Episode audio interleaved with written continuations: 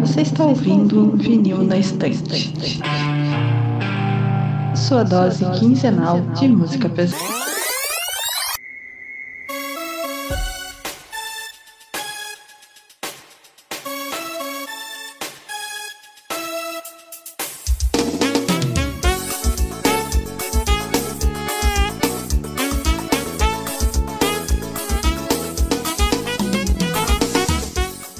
Eu sou a Gabi. Eu sou a Jade.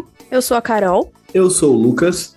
Eu sou o El. E eu sou o Sandro e voltamos com mais um episódio do Vinil Estante Podcast, né? Estamos chegando ao fim do ano, final da temporada, e esse é o momento em que a gente se reúne para fazer aquele detoxzinho, né? De passar o ano todo falando de metal e finalmente vamos falar sobre música aqui no podcast. Naquele mesmo esquema que fazemos sempre, cada um de nós selecionou uma playlist de um artista específico ou de um grupo e todo mundo ouviu e vamos dar nossas impressões aqui sobre essas descobertas novas ou não entre a gente aqui. E só como disclaimer antes de a gente ir pro episódio, a, tanto a Kat quanto a Carol, elas iam gravar episódio, só que por imprevistos elas não conseguiram participar. E por causa disso, a gente vai falar das artistas que, ela tinha, que elas tinham selecionado, só que a gente vai deixar pro final. E eu vou pedir também para elas mandarem áudios sobre os artistas e sempre deixar no final de cada bloco deixar as falas delas sobre as opiniões de cada um dos artistas, beleza? E acho que é isso. Vamos pro episódio, mas antes disso, redes sociais. Vai, Lucas. Então é isso, gente. Lembrando sempre que a gente tá em todas as redes sociais possíveis, até no cu. Brincadeira, não estamos ainda. É, mas estamos lá, arroba VNE Podcast, ok? É, no, tanto no Twitter quanto no, no, Instagram. Temos nosso, nosso site, vnepodcast.com, que temos muitos planos para ano que vem. Então, assim, fiquem de olho no nosso site, que além de postar nossos episódios, é, os, o post de lançamento semana, é, mensal que a gente faz, temos muito, muitos planos legais para o site para o ano que vem. E não esqueça de seguir a gente na Twitch. A gente faz as gravações lá sempre ao vivo, a gente bota, posta o banner no, tanto, tanto no, no, Instagram quanto no Twitter, e a gente tá ao vivo lá gravando. Você pode assistir a gente na Twitch falando aquelas as bobagens sem edição nenhuma, sem as, as mãos mágicas de Sander. E é isso. É nóis.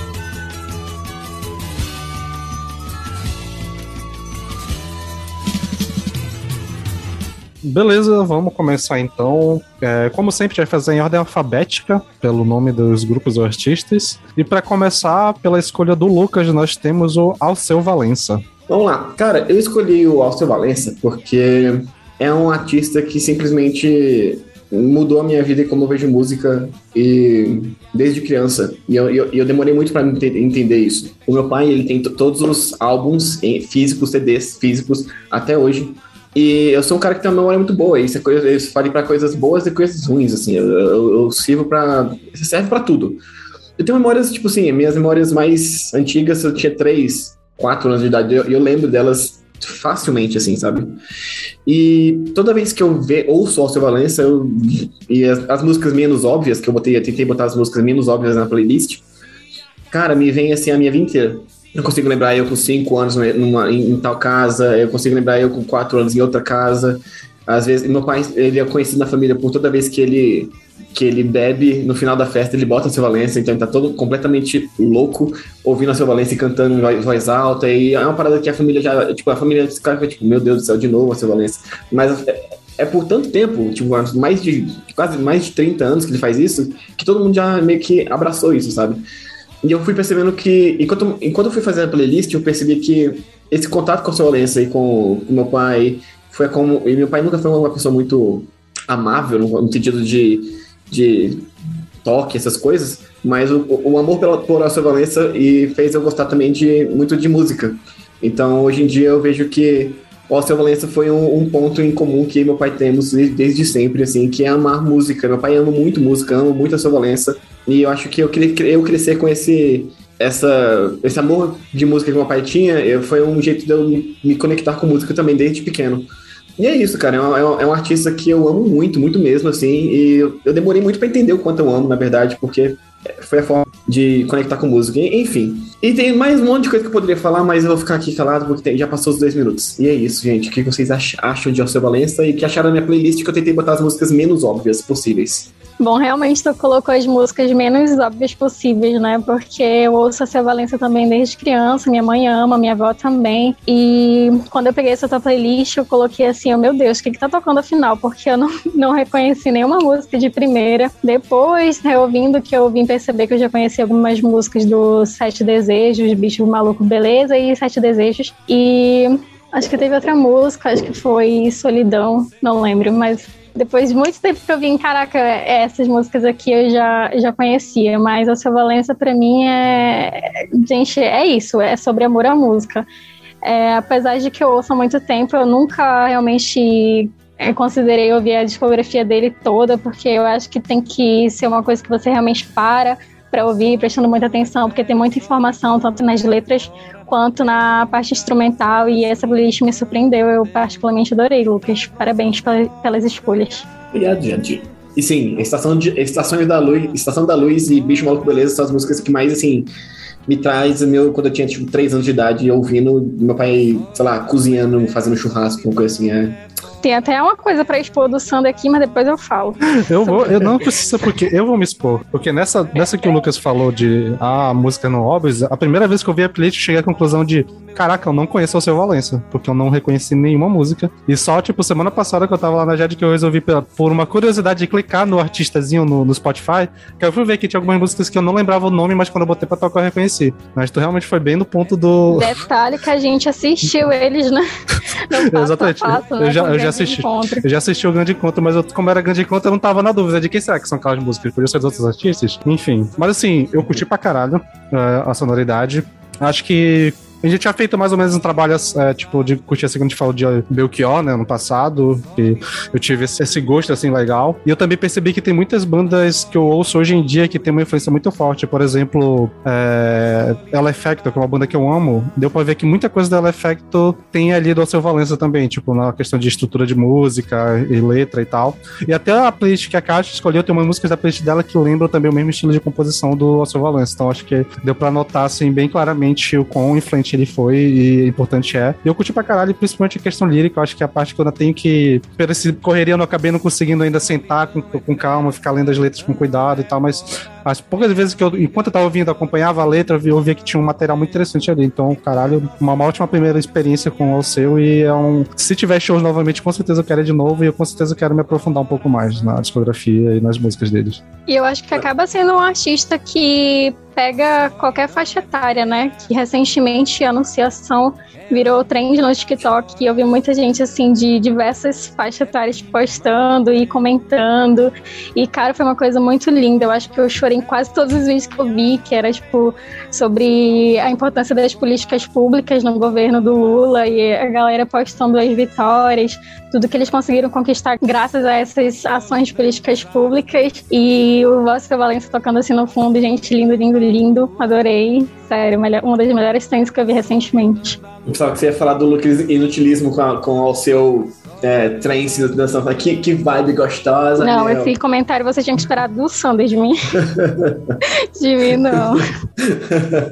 Assim como o Lucas, eu também cresci ouvindo ao seu Valença, porque meu pai é nordestino e ele é muito fã, até hoje. Inclusive, até hoje, ele, ele ouve. E foi uma playlist muito bem feita mesmo, porque mesmo tendo ouvido a vida inteira, algumas eu ainda não conhecia. Então, você tirou lá do cavou no fundo do baú mesmo, Lucas. As letras, né, são. Ele é um cantor sensacional, as letras são uma coisa assim à parte. A letra de Na Primeira Manhã, puta merda, tem, tem essa, essa letra e tem umas outras letras na playlist que, assim, tipo, pega no, no coração mesmo. E, cara, o seu é sensacional. Simplesmente não, não dá para fazer nenhuma crítica a ele, porque um dos melhores cantores do Brasil, sem dúvida. É, em questão de letra, assim, três letras que desse, desse álbum, desse, dessa playlist que eu fiz, assim, que pega assim no coração, assim, que eu, eu lembro de, de ouvir essas, as músicas claramente quando eu tinha, sei lá, menos de 10 anos de idade, era é, Sino de Ouro, Sete Desejos e Na Primeira Manhã. Essas três músicas que eu, eu lembro tranquilamente, assim, ouvindo enquanto eu jogava, sei lá, um PlayStation 1 e meus pais estavam cozinhando, alguma coisa assim, num domingo de manhã, sabe? Assim, memória bem viva, assim, pra mim. Eu tenho uma memória bem fofa, mas é com a Belle de Gil, porque essa, essa música minha mãe sempre dedicava para mim quando eu era criança e eu cresci tendo esse afeto. Toda vez que eu ouço, eu lembro da gente e, e sem condições, gente. É lindo. que fofo. Que fofo vocês falando dessa memória com o Alceu, mano, porque Alceu sempre foi um artista que eu sempre tive muita curiosidade de ouvir, porque eu tenho uma curiosidade com artistas do Nordeste, tipo Alceu, Zé Ramalho, mas eu nunca tive coragem de ouvir, porque uma discografia é muito grande, então eu meio que nunca sei por onde começar e eu não confio nas, sei lá, tops do Spotify, que é sempre uma música meio questionável, assim, aquelas músicas que faz muito sucesso, mas que é bem bunda mole e não representa realmente o artista. Então foi uma ótima oportunidade para conhecer. E não é o meu estilo de música, definitivamente. Não é o tipo de música que eu pararia para ouvir, ou que eu colocaria em playlist, porque eu tenho um certo bloqueio com MPB, isso é muito triste, mas eu tenho um bloqueio com MPB. Mas eu pode não ser o meu estilo de música, mas eu gostei muito, sabe? Eu achei é, claramente é muito bem feito, é muito inteligente, é muito rico. Então, não tem como realmente criticar assim, a sonoridade e a genialidade do Alceu. Eu não foi doloroso para me ouvir, não, não, é algo que eu ouviria depois, mas foi algo que enquanto eu ouvia eu ficava, nossa, isso é interessante, isso é legal e tal. Uh, eu gostei muito da música Estação da Luz, porque recentemente eu me mudei para São Paulo. Claro que eu não sou do Nordeste, né? Mas eu também não sou daqui, então eu adorei ouvir e me identificar um pouquinho só com a letra e tal. Uh, e eu queria tirar uma dúvida também. A música Te Amo Brasília, por acaso, tem alguma tem alguma crítica social foda, porque ao mesmo tempo que parecia falar de uma mulher, parecia falar de Brasília de fato. E achei isso muito interessante. Olha, na verdade eu não sei. Eu, eu sempre interpretei a música da maneira mais é, inocente possível, porque essa música, ele, ele sempre tocou aqui em Brasília. Ele sempre é a última música que, que ele tocava nos shows aqui de Brasília. Eu tenho uma memória muito grande de um show que aconteceu mais ou menos em 2002, 2001. Eu era de 8, 9 anos de idade, 7 por aí.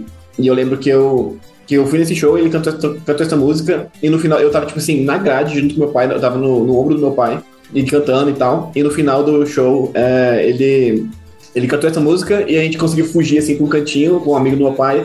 E meu pai tirou uma foto com ele. Foi, eu fiquei chateado porque meu pai foi jantar com ele depois, foi no after do show e foi claramente que meu pai foi beber e jantar com ele. Tipo, o ídolo do meu pai, eu tava conhecendo ele.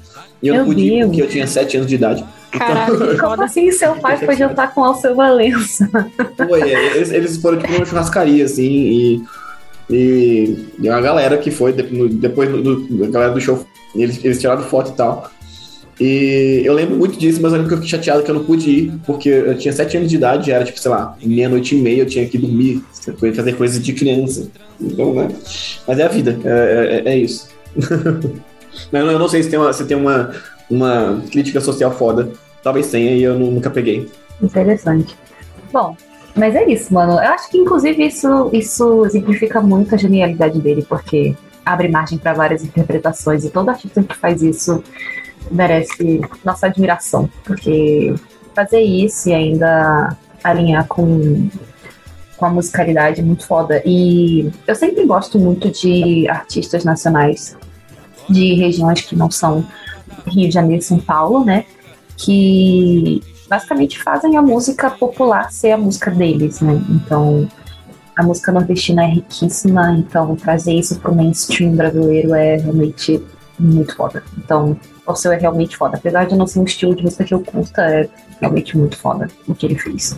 Então, cara, eu escutando as músicas, eu só fiquei pensando, sei lá, tema de novela, né? Parece que eu viajei no tempo, tava assistindo Vale a Pena Ver de novo. e, né, parecia trilha sonora de novela. Mas, assim, foi muito. É, é muito bom ouvir artistas nacional que a gente não presta atenção, a gente deixa para depois, para depois. Sim, foi, foi um grande achado. Inclusive, eu salvei a playlist para mim ouvir outras vezes. É, assim, eu gostei da, da qualidade musical, né?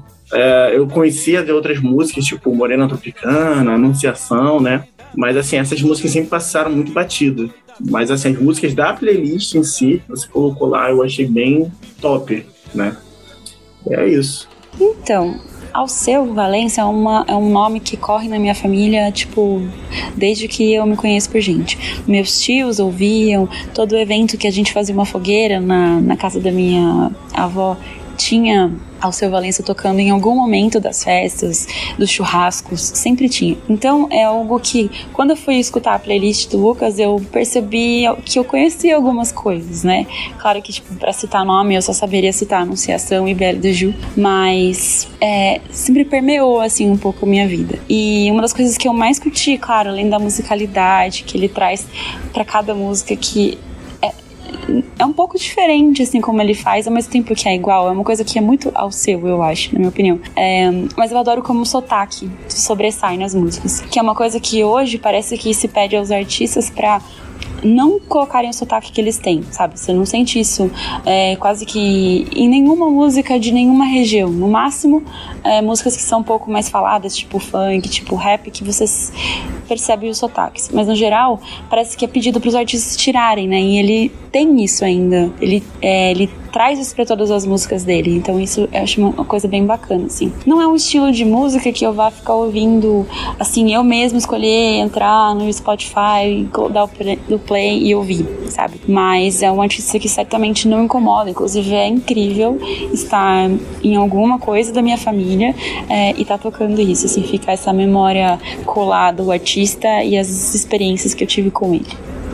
Bom, é, Alceu Valença é um, um artista que eu acho que ele é incontornável, né? Não tem quem não conheça ele. Eu acho que é um. Sempre tem alguma música dele em livros de português e tal. E eu morei, eu dividi moradia com uma menina que escutava muito o seu Valença. Então eu acordava, às vezes, sete da manhã, ela tava tomando banho e tinha colocado música do Alceu Valença para tocar. É, enquanto ela tomava banho e toda casa escutava. Não estou reclamando, é uma curiosidade bem legal, assim, porque eu gostava das músicas dele. Não é o tipo de música que eu optava por escutar sozinha, assim, não. É, quando eu tava sozinho, quando eu tinha essa opção, não é o tipo de música que eu procurava ouvir, mas não é o tipo de música que me incomoda se tá tocando. Então, e eu associo muito a essa época da minha vida que eu morava nessa casa com outras pessoas. Então, eu acho bom, eu acho muito bom. Eu acho que as letras são muito ricas, são muito bonitas. As letras têm uma poesia é, bastante bonita mesmo e eu gosto disso. É, eu valorizo muito as músicas em português que tem essa, esse apelo à poesia, e eu acho que no caso da Alceu Valença isso é bastante forte. Da playlist do Lucas, é, eu gostei muito das Sete Desejos. É, eu já conhecia muitas músicas que estão na playlist por conta dessa, dessa minha experiência. E, enfim, do que eu mais gostei foi as Sete Desejos. Quer encerrar alguma coisa, Lucas? Não, é isso. Só queria dizer que é isso, é, a sua Valência, eu, eu, eu, acho que conforme você vai fazendo terapia e vai olhando mais pra sua infância, eu, eu, descobri faz pouco tempo, assim, é, que Alceu Valença é um, é, um, é um ponto de conexão que eu tenho com a música e que fez eu amar música de uma forma diferente. Então, que bom que vocês gostaram da playlist, fico feliz.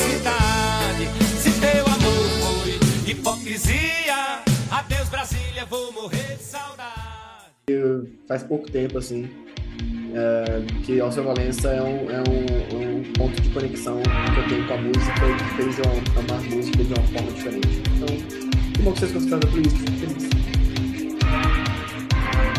Beleza, então prosseguindo aqui, nosso próximo grupo, né, na verdade, do Ellison, Boy Hasher. Agora te pegar roupa de couro, né? Não muito chamativo, porque é o som minimalista.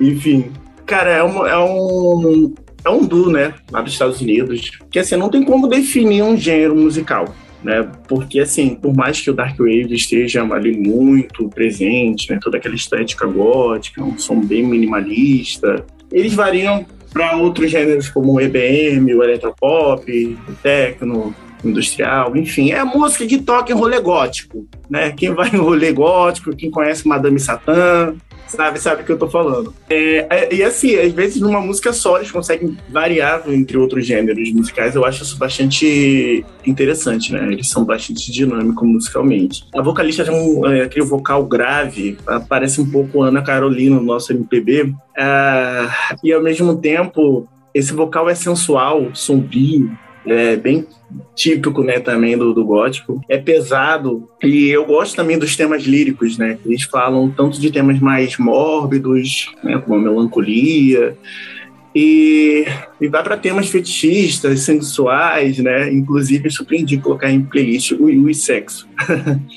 Mas assim, não, não é algo ridículo, tipo um Belfegor da vida, né? Eles falam de algo bem mais refinado, né? Tomando um vinhozinho e falando de sexo. É, enfim, a, a discografia é pequena, né? eles têm desde 2014 o projeto, né? Então, assim, só tem dois álbuns e dois EPs. Mas é uma discografia bem completa.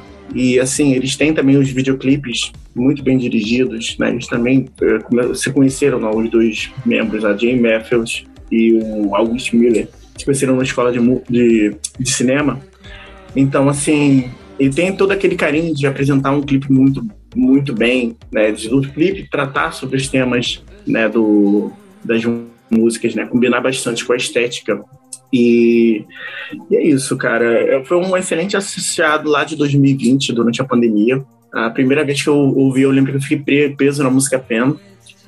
É, inclusive, essa música estourou no meio underground, né? Assim, muita gente ali do, da cena é, a cena gótica estourou na cena gótica, mas na cena indie também, né? Do, do indie pop. É, começaram a. É, começaram a, a, a, levar o nome da banda pra frente, né? Então, eles começaram a tocar em festivais, né? Assim que foi lançado esse, o, o EP Lesser Man. Mas enfim, eles vieram aqui no Brasil. Acho que foi esse ano. Eu não pude ir, porque foi em São Paulo e eu não tinha dinheiro. Mas enfim, eu, eu, gostaria muito de ir nos shows, que eles, é sempre muito elogiado. O pessoal fala que o som é bem mais pesado pessoalmente, né? Então tem toda uma vibe que eles gostam de usar é, efeitos visuais durante os shows. Eu gostaria muito de assistir um show do, do Boy Rasher. Enfim, o que, que vocês acharam? Posso começar? Sim. Eu nunca tinha ouvido falar e eu amei. Fiquei apaixonada. é, assim, me parece um, um, tipo de música. É, realmente o que você falou, não dá para definir em um, um, estilo só, porque eles misturam várias coisas, influências, instrumentos. Eu gosto bastante da presença dos sintetizadores. Eu curto bastante esse tipo de música que eu comecei assim a ouvir recentemente. Recentemente, digo, de uns dois anos pra cá. E inclusive me lembrou bastante o Molchat Doma, que é, que é uma banda é, russa, não sei se é russa ou ucraniana. Isso, bielorrussa, e eu ia falar exatamente isso. isso. Não era nenhum Depois duas. que eu terminei de ouvir a playlist, eu fui direto ouvir o Etage. Então, me lembrou bastante, e eu acho que por isso também eu ter gostado muito. E é um putz putz bem, bem gostosinho de ouvir, bem putz putz de respeito mesmo. e me parece ser bom para malhar. Se um dia eu malhar, com certeza eu vou fazer uma playlist para para malhar ao som de Boy Rasher curti bastante e com certeza eu vou ouvir mais vezes e ouvir mais músicas além da sua playlist. Três coisas. Enquanto eu ouvia, eh, eu, eu, eu conseguia, tipo, fechar o olho e me sentir numa boate de porão de Berlim, com, as, com, com cheiro de cigarro e suor. É, enquanto eu ouvia. E cerveja deu, quente. Exatamente. Me deu vontade de. Me deu vontade saudade de... disso, gente. saudade de um local desse. Quem dera se fosse em Berlim, de fato. Segunda coisa, me deu vontade de dirigir à noite, no melhor estilo, aquele filme Drive, tá ligado? De, com, com, com o carinha do Lala Land, lá esqueci o nome dele, o loirinho. Mas, Ryan enfim, Gosling, eu acho. É, Ryan Gosling, isso mesmo, Ryan Gosling. Então me lembrou muito, me lembrou muito a, a trilha sonora de Drive, assim, em alguns momentos. E, por ser essa, essa vibe meio gótica, meio dark wave, assim, também é e meio, né, aquele europeu triste e, e com tesão, é, me lembrou bastante de, do último álbum do Uber, em alguns momentos. E eu fiquei tipo, hum, ok. Não é exatamente, não é exatamente a mesma coisa, mas é a mesma parada, assim. Ou seja, eu gostei pra caralho, eu achei muito maneiro. É, tipo assim, não é, eu nunca tinha ouvido falar de Boy Hatcher, não fazia a menor ideia do que, era, não esperava nada, nada, não tinha nem expectativa. Eu gostei pra caramba, de verdade, assim, eu, eu consegui. Eu, eu consigo imaginar um, um rolê que eu caia do nada nesse rolê e esteja tocando isso e eu acabe curtindo. Então, tá valendo, tá valendo. Achei maneiro. E realmente é, é muito, muito vibe. Ui, ui, vamos transar.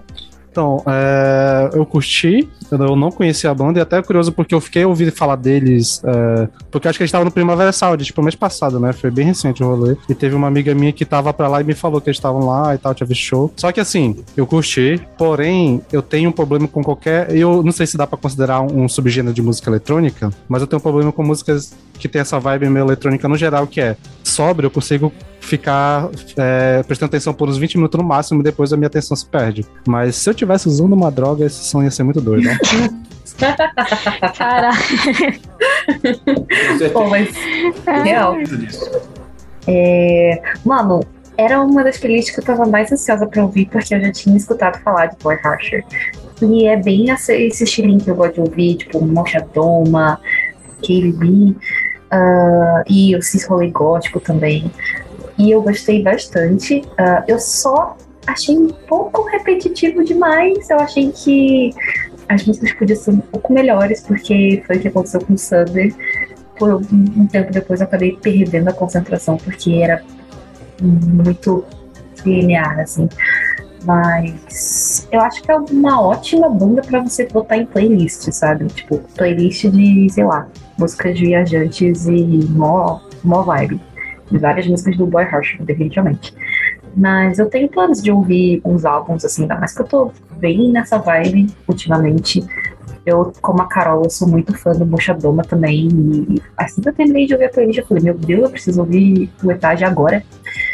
E uma coisa que eu achei muito estranha é eles não serem alemães. Porque isso aqui é. Isso aqui grita Berlim. Então, foi uma surpresa. É, é. foi uma surpresa Nossa, pra é uma mim. surpresa não ser alemão, mano. É, assim, o, o Boy Rasher, eles não têm carreira nos Estados Unidos, eles têm carreira na Europa. Eles Ah, não surpreende. lá da Europa, lá em Berlim. Não surpreende, não surpreende. Isso é muito muito europeu.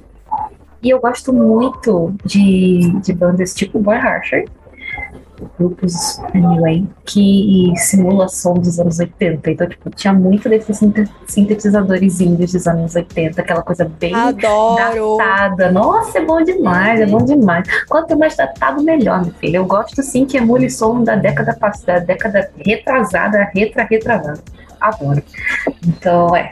Bem gostosinho, mano. Eu, eu preciso ouvir mais pra ver se eu vou tirar essa impressão de que é mais repetitivo. Mas, no geral, eu, eu gostei. E é o tipo de banda que eu vou revisitar, com certeza, em breve. Ah, um gótico, né, galera? Gótico não é mais. Vou deixar de ser metaleiro pra virar gótico, gente. Bom, eu fiquei bem mixed feelings ouvindo a playlist.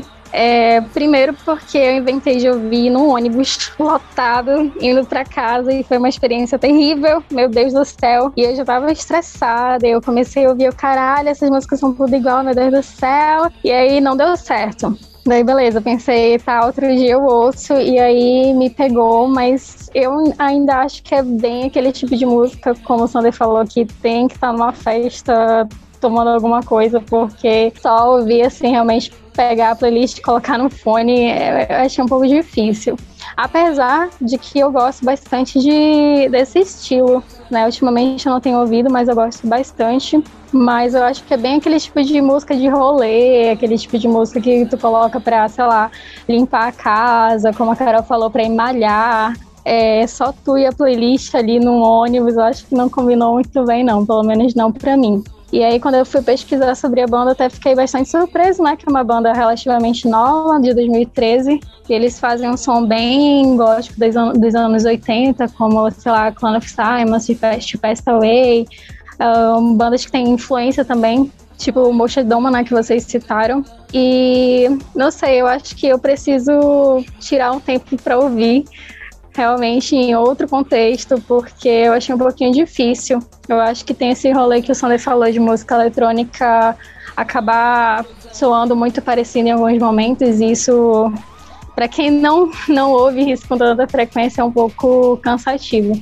Então eu pretendo ouvir novamente, é, ouvir o álbum, álbum por álbum, assim, mas em outro contexto, porque eu acho que só pegar pra ouvir assim é um pouco complicado, mas se estiver tocando em rolê, eu acho que é, é top. Ainda mais no Tuts Tuts do busão, né? Não é o Tuts Tuts mais ideal. Nossa, sim, eu ainda peguei daqueles ônibus velhos que baixa mais do que não sei o que. Nossa, sem condição. Pior que eu peguei, eu ouvi esse, essa playlist no trem também, trabalhava. Sete horas da manhã, e eu lá. Tuts Tuts. Falei, nossa, o que eu não faço pelo VNE? Gente, Né? gente, by Rasher, quarto escuro, sabe? É. Só você. Um vinho, um vinho, aquele, ju- aquele jogo de Ou na academia. Pô, é, pode ser. É, Academia escura com vinho. Aqueles barzinhos decadentes do centro, sabe? Que tu vai, tu não sabe se tu vai voltar vivo. Pois é, eu acho que é total esse estilo aí. Ou numa sessão de Exato. BDSM, Opa, sessão de spanking. Mas teve uma música que eu adorei. Deixa eu ver aqui qual foi, que eu até favoritei aqui. Foi a Modulations. E a Pen também, desse. É do EP, Nossa. né? Last Man, Lesser Man. Isso. Esse A que eu gostei de- muito, eu acho.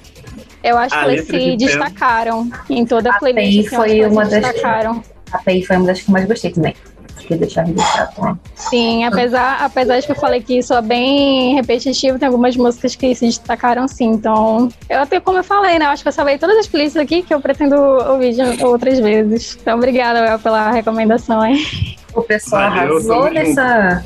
O pessoal arrasou nessa, nessa edição do Tudo Menos Metal, hein, galera? Vamos que Isso é vamos. verdade. Eu não conhecia Boy Harsher, eu nunca tinha ouvido falar nisso mesmo, assim. E devo dizer que não me agradou muito. Não é o tipo de coisa que eu pretendo voltar a escutar. Não é. E assim, é, não porque seja ruim, mas porque não é o tipo de música que eu gosto mesmo. Ou que eu. Não é o tipo de. Eu acho que não é nem questão de gostar, é questão de. Não é a música que combina comigo nesse momento da minha vida. Eu não estou disposta a escutar esse tipo de música. Assim, primeiro de tudo eu queria dizer que acho que agora eu entendo os góticos dançando de frente pra parede nas baladas, Madame Satã, Madame, outros lugares aí que eu não conheço no Rio de Janeiro. acho que eu super compreendo agora. É, eu concordo muito com o Lucas, porque com o que ele falou sobre o visual da banda te teletransportar pra um porão sujo em Berlim, onde tá todo mundo suado cheirando cigarro. Foi exatamente essa imagem que eu tive na minha cabeça. E tipo assim, eu nunca ouvi Molotchat's Doma, que são outras bandas que vocês citaram. Eu deveria, inclusive, porque eu gosto muito de russo, mas nunca parei pra ouvir. E essa banda me deu vontade de ouvir coisas parecidas, assim. Eu achei que foi uma, uma vibe incrível pra treinar, sabe assim? Me deu uma puta de uma energia pra treinar. Acho que dá até pra incluir algumas playlists que eu uso pra isso. E foi certamente um achado, assim. Eu jamais tava imaginando alguma coisa assim, mas no momento que eu ouvi, eh, eu falei, well, isso aqui com certeza tem cheiro de well. Que bom que vocês gostaram. Fiquei muito feliz pela, né, pelo review que vocês deram. É, é isso, gente. Escutem Boy Racha. Tá, tá muito, muito bom. E estão aí entrando nessa alta aí da banda, né, ultimamente. Eu acredito que vai lançar algo novo ano que vem. Fica aí na espera.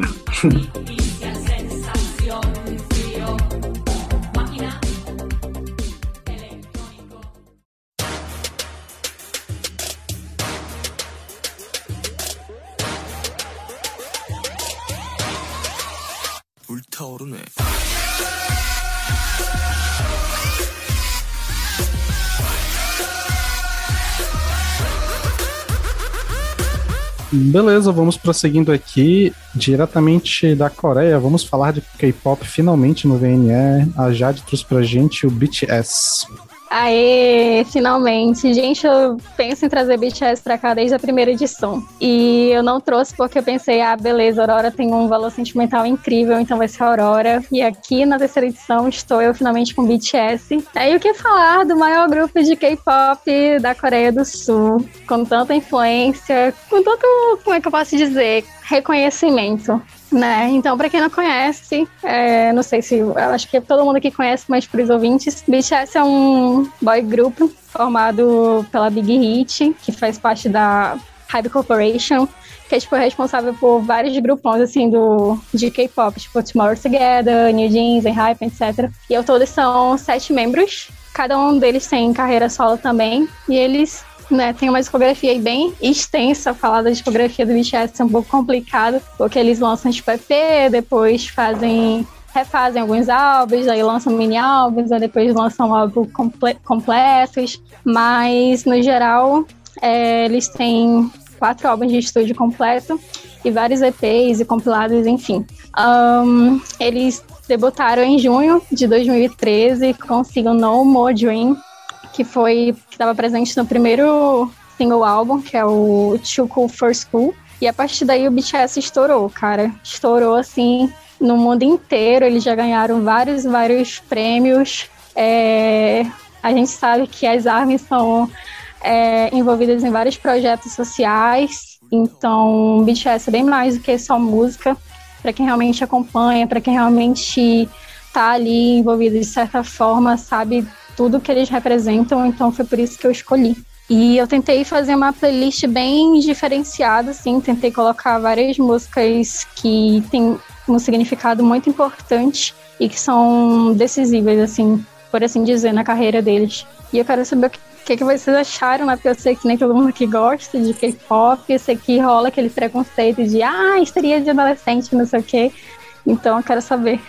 Deixa eu começar porque esse é o nosso momento, é o meu momento da Jade, assim, porque eu só decidi Amo. participar desse episódio porque eu vi a playlist de BTS lá e falei, mano, eu quero ver essa playlist. Ai, eu quero sim. comentar sobre essa playlist.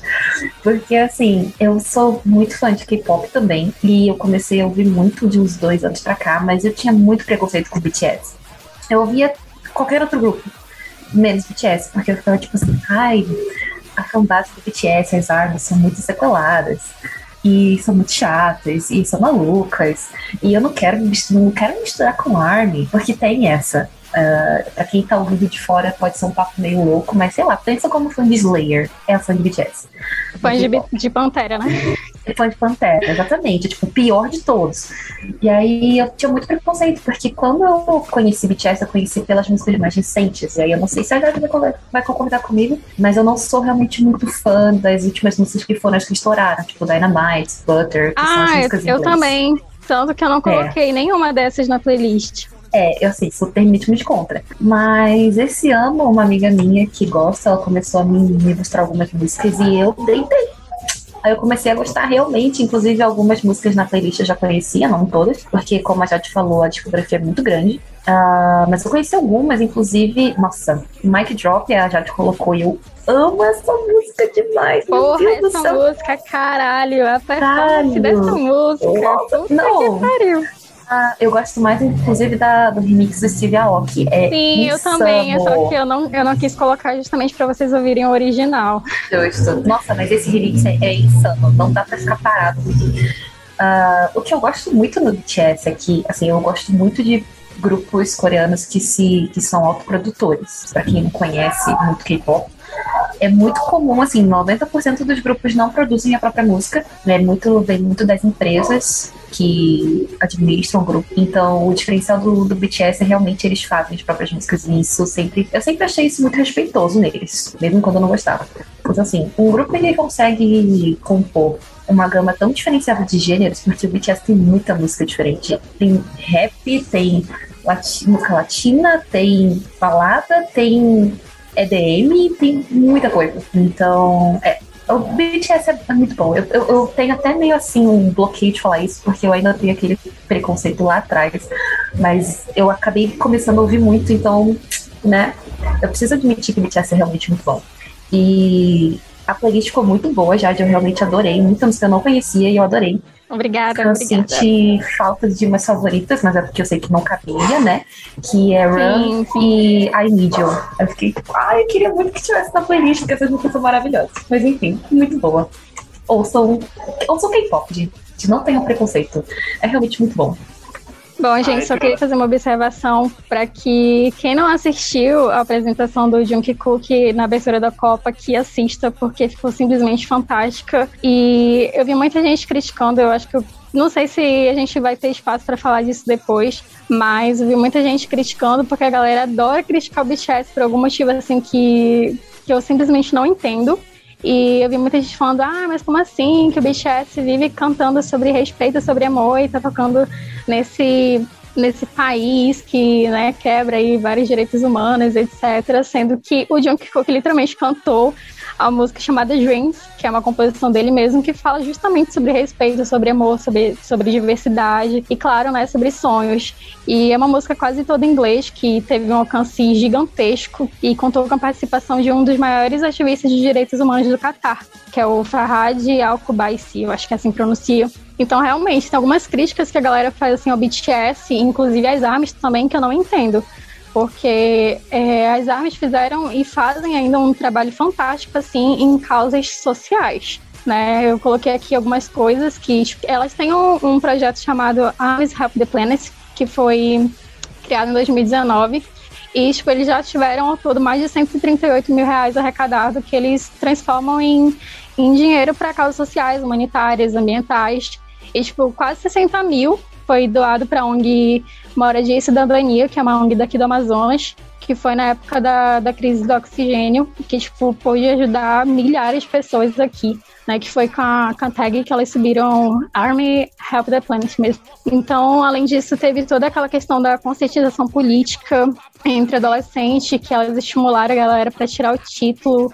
Isso foi em abril, que teve até uma teve até projeções feitas em prédios de várias capitais brasileiras, que era tipo, ah, vai votar e tal. E, cara, quanto de adolescentes, quanto de pessoas que não foram realmente é, atingidas por isso e foram tirar o voto, tirar o título, desculpa, e voltar por conta de todas essas é, de todas essas divulgações e todo esse trabalho que elas fizeram. Eu lembro também que elas derrubaram tags e aplicativos naquela época do do caso do George Floyd, né, em 2020, que a galera começou a subir tag de White Lives Matter, e elas simplesmente flodaram com, com o edit do, dos meninos e muitas tags caíram, esses aplicativos também foram derrubados graças a elas. E fora que elas têm projetos tipo Arme contra a Fome, uma parceria com a Fundação Fiocruz, né, que eles somaram aí mais várias toneladas, acho que foram duas toneladas de alimentos que foram doados para pessoas em situações de rua, e então tem toda essa questão é, social que elas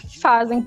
Então a galera fala, ah, que a arma é tudo chata, que não sei o quê, mas tipo, não olha o outro lado sabe? Não olha o que elas realmente fazem.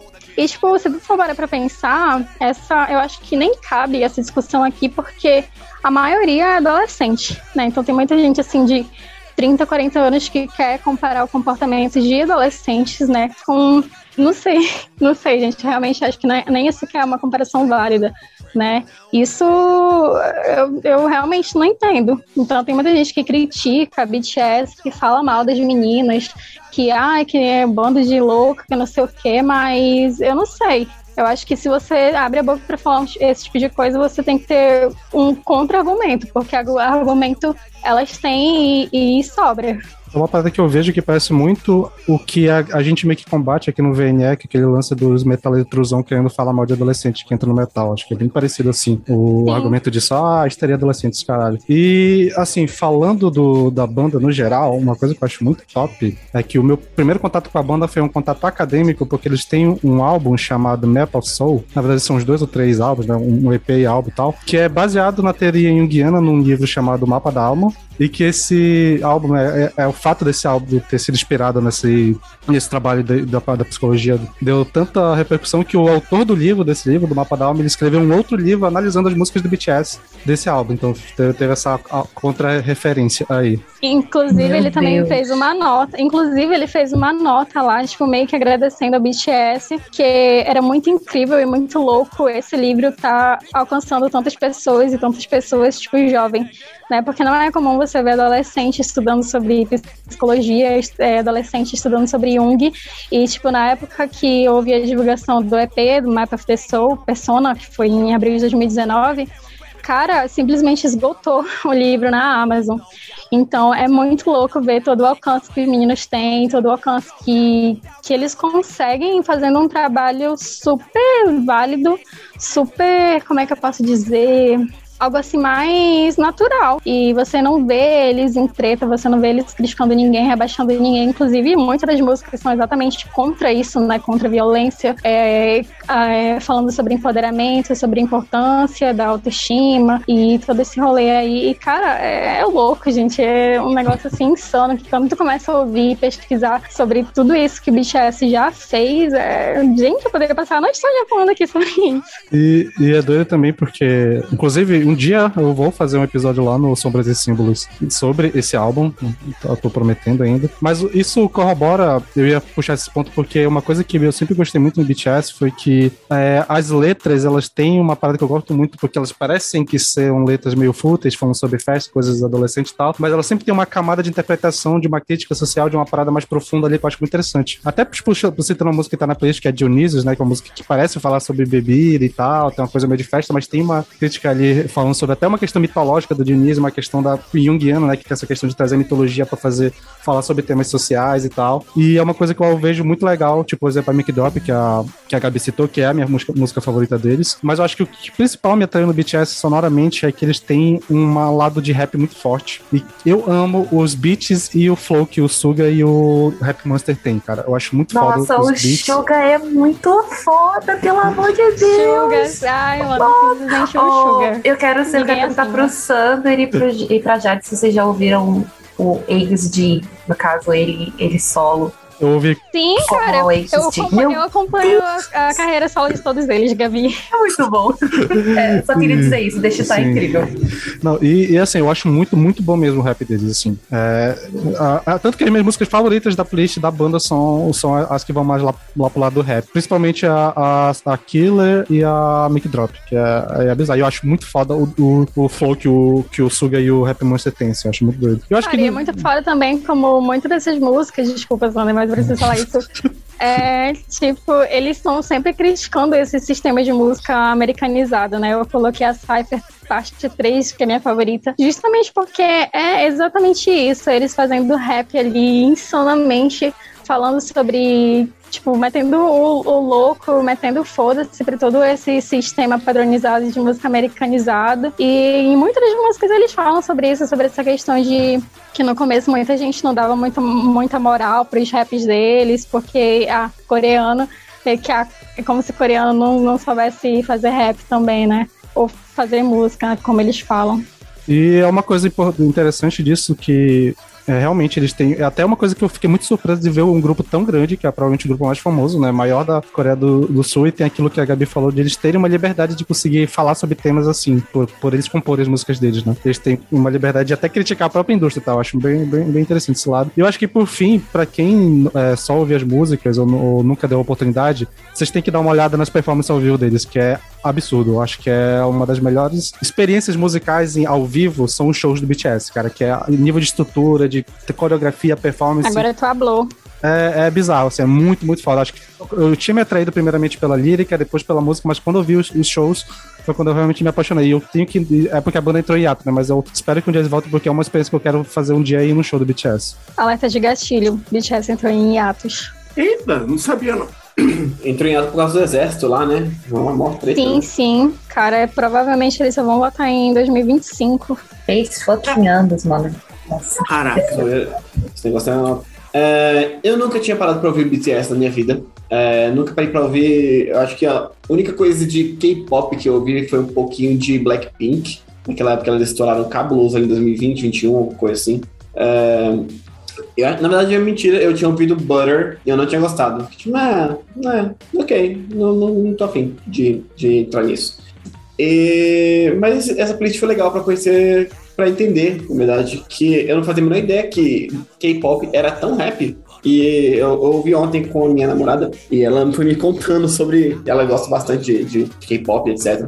E ela foi me contando como. Eu conheço já amo. Pois é, ela, ela, ela, ela ela fala que gosta bastante e que ela começou a me explicar algumas coisas assim, que tem os dancers, tem, o, tem os rappers, tem os vocals. Uhum. Sim.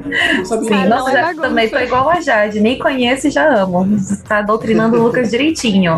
Não sabia que era assim. Então, enquanto eu ouvia a playlist com ela e, e, e colava figurinha da Copa, uh, ela foi me explicando uh, uh, como funciona o K-pop. E, e achei legal, porque tem muito mais rap mesmo do que imaginava. É muito mais rap mesmo. Ela me contou também que a playlist, ela gostou da playlist, mas é, ela sentiu falta das músicas mais lentas, e eu nunca ouvi música lenta de K-pop, então eu fiquei, sério que tem música Ah, lenta de K-pop? não. Isso daí sim. foi proposital. Eu não queria Nossa. colocar música lenta propositalmente. Faltou, faltou Pipe Piper. Ai, Definitivamente. gente. Ela não, falou que- é, não dá. Ela falou que gosta mais das músicas mais lentas. Aí eu fiquei, ah, agora eu quero, eu quero ouvir as músicas mais lentas, porque eu achei todas as músicas bem animadas, bem, bem que eu imaginei. É a primeira pessoa que eu vejo falando isso, Lucas. Não Geralmente a galera gosta mais das músicas animadas do- dos, dos grupos. Pois é, mas é, eu achei interessante, eu achei, legal. A música que eu mais gostei, as duas músicas que eu mais gostei de longe foi Mic Drop e Airplane Part 2. As duas foram, foram bem legais. Mic Drop é muito foda. Mic Drop é muito foda, gostei bastante. Mas assim, eu, eu não, não acho que vai ser uma, uma parada que eu vou voltar nela com facilidade, né? Não é uma parada que eu, nossa, que vontade de ouvir o BTS. Mas foi legal de conhecer mais e de, de entender um pouco mais. E a gente ficou conversando ontem sobre K-pop, BTS, Jungkook. Eu fiquei, hum, massa, da hora. Foi, foi legal, foi legal, foi legal. Ó, agora como a namorada K-Popper, deu uma É chance, isso, que eu ia, Lucas. di- é isso que eu ia dizer. Não é? que prova- provavelmente tu não vai ouvir de novo, mas eu tenho certeza que ela vai fazer tu ouvir sim. Ah, vai, com Mas, certeza. ah, não, é, tá- tamo aí, né? É a vida. Então, gente, estou aqui entregando minha carteirinha de black metaleiro. tá? Estou- vou tirar esses posters ex-black metaleiro porque eu gostei de BTS. Que É, acho que Acho que foi a primeira vez eu ouvi BTS e gostei. Assim, eu, eu tinha ouvido uma, aquela música com a House. Eu, eu Horrível. essa Ah, sei, Semana- o odeio. mês todo com essa música na também. minha cabeça. É, cara, é muito bom, porque eu lembro da experiência que eu tive, foi com um ex-namorado meu. Ele foi lá e me apresentou BTS. Eu falei, tá, não gostei. Aí me apresentou um tal de 21, eu gostei um pouco mais. Mas enfim, eu só lembro tal, tal, tal Bom 21. demais. É, eu, achei, eu gostei, eu achei legal assim, enfim. Mas assim, eu nunca me aprofundei mais. Aí beleza, um ficante meu foi lá e me apresentou um, um, uns grupos só de meninas. Aí foi a minha primeira experiência de gostar de K-pop, né? Foi pra G-Idol. Ah, comecei a gostar de uma música aí do Blackpink. Cara de Idol é muito bom.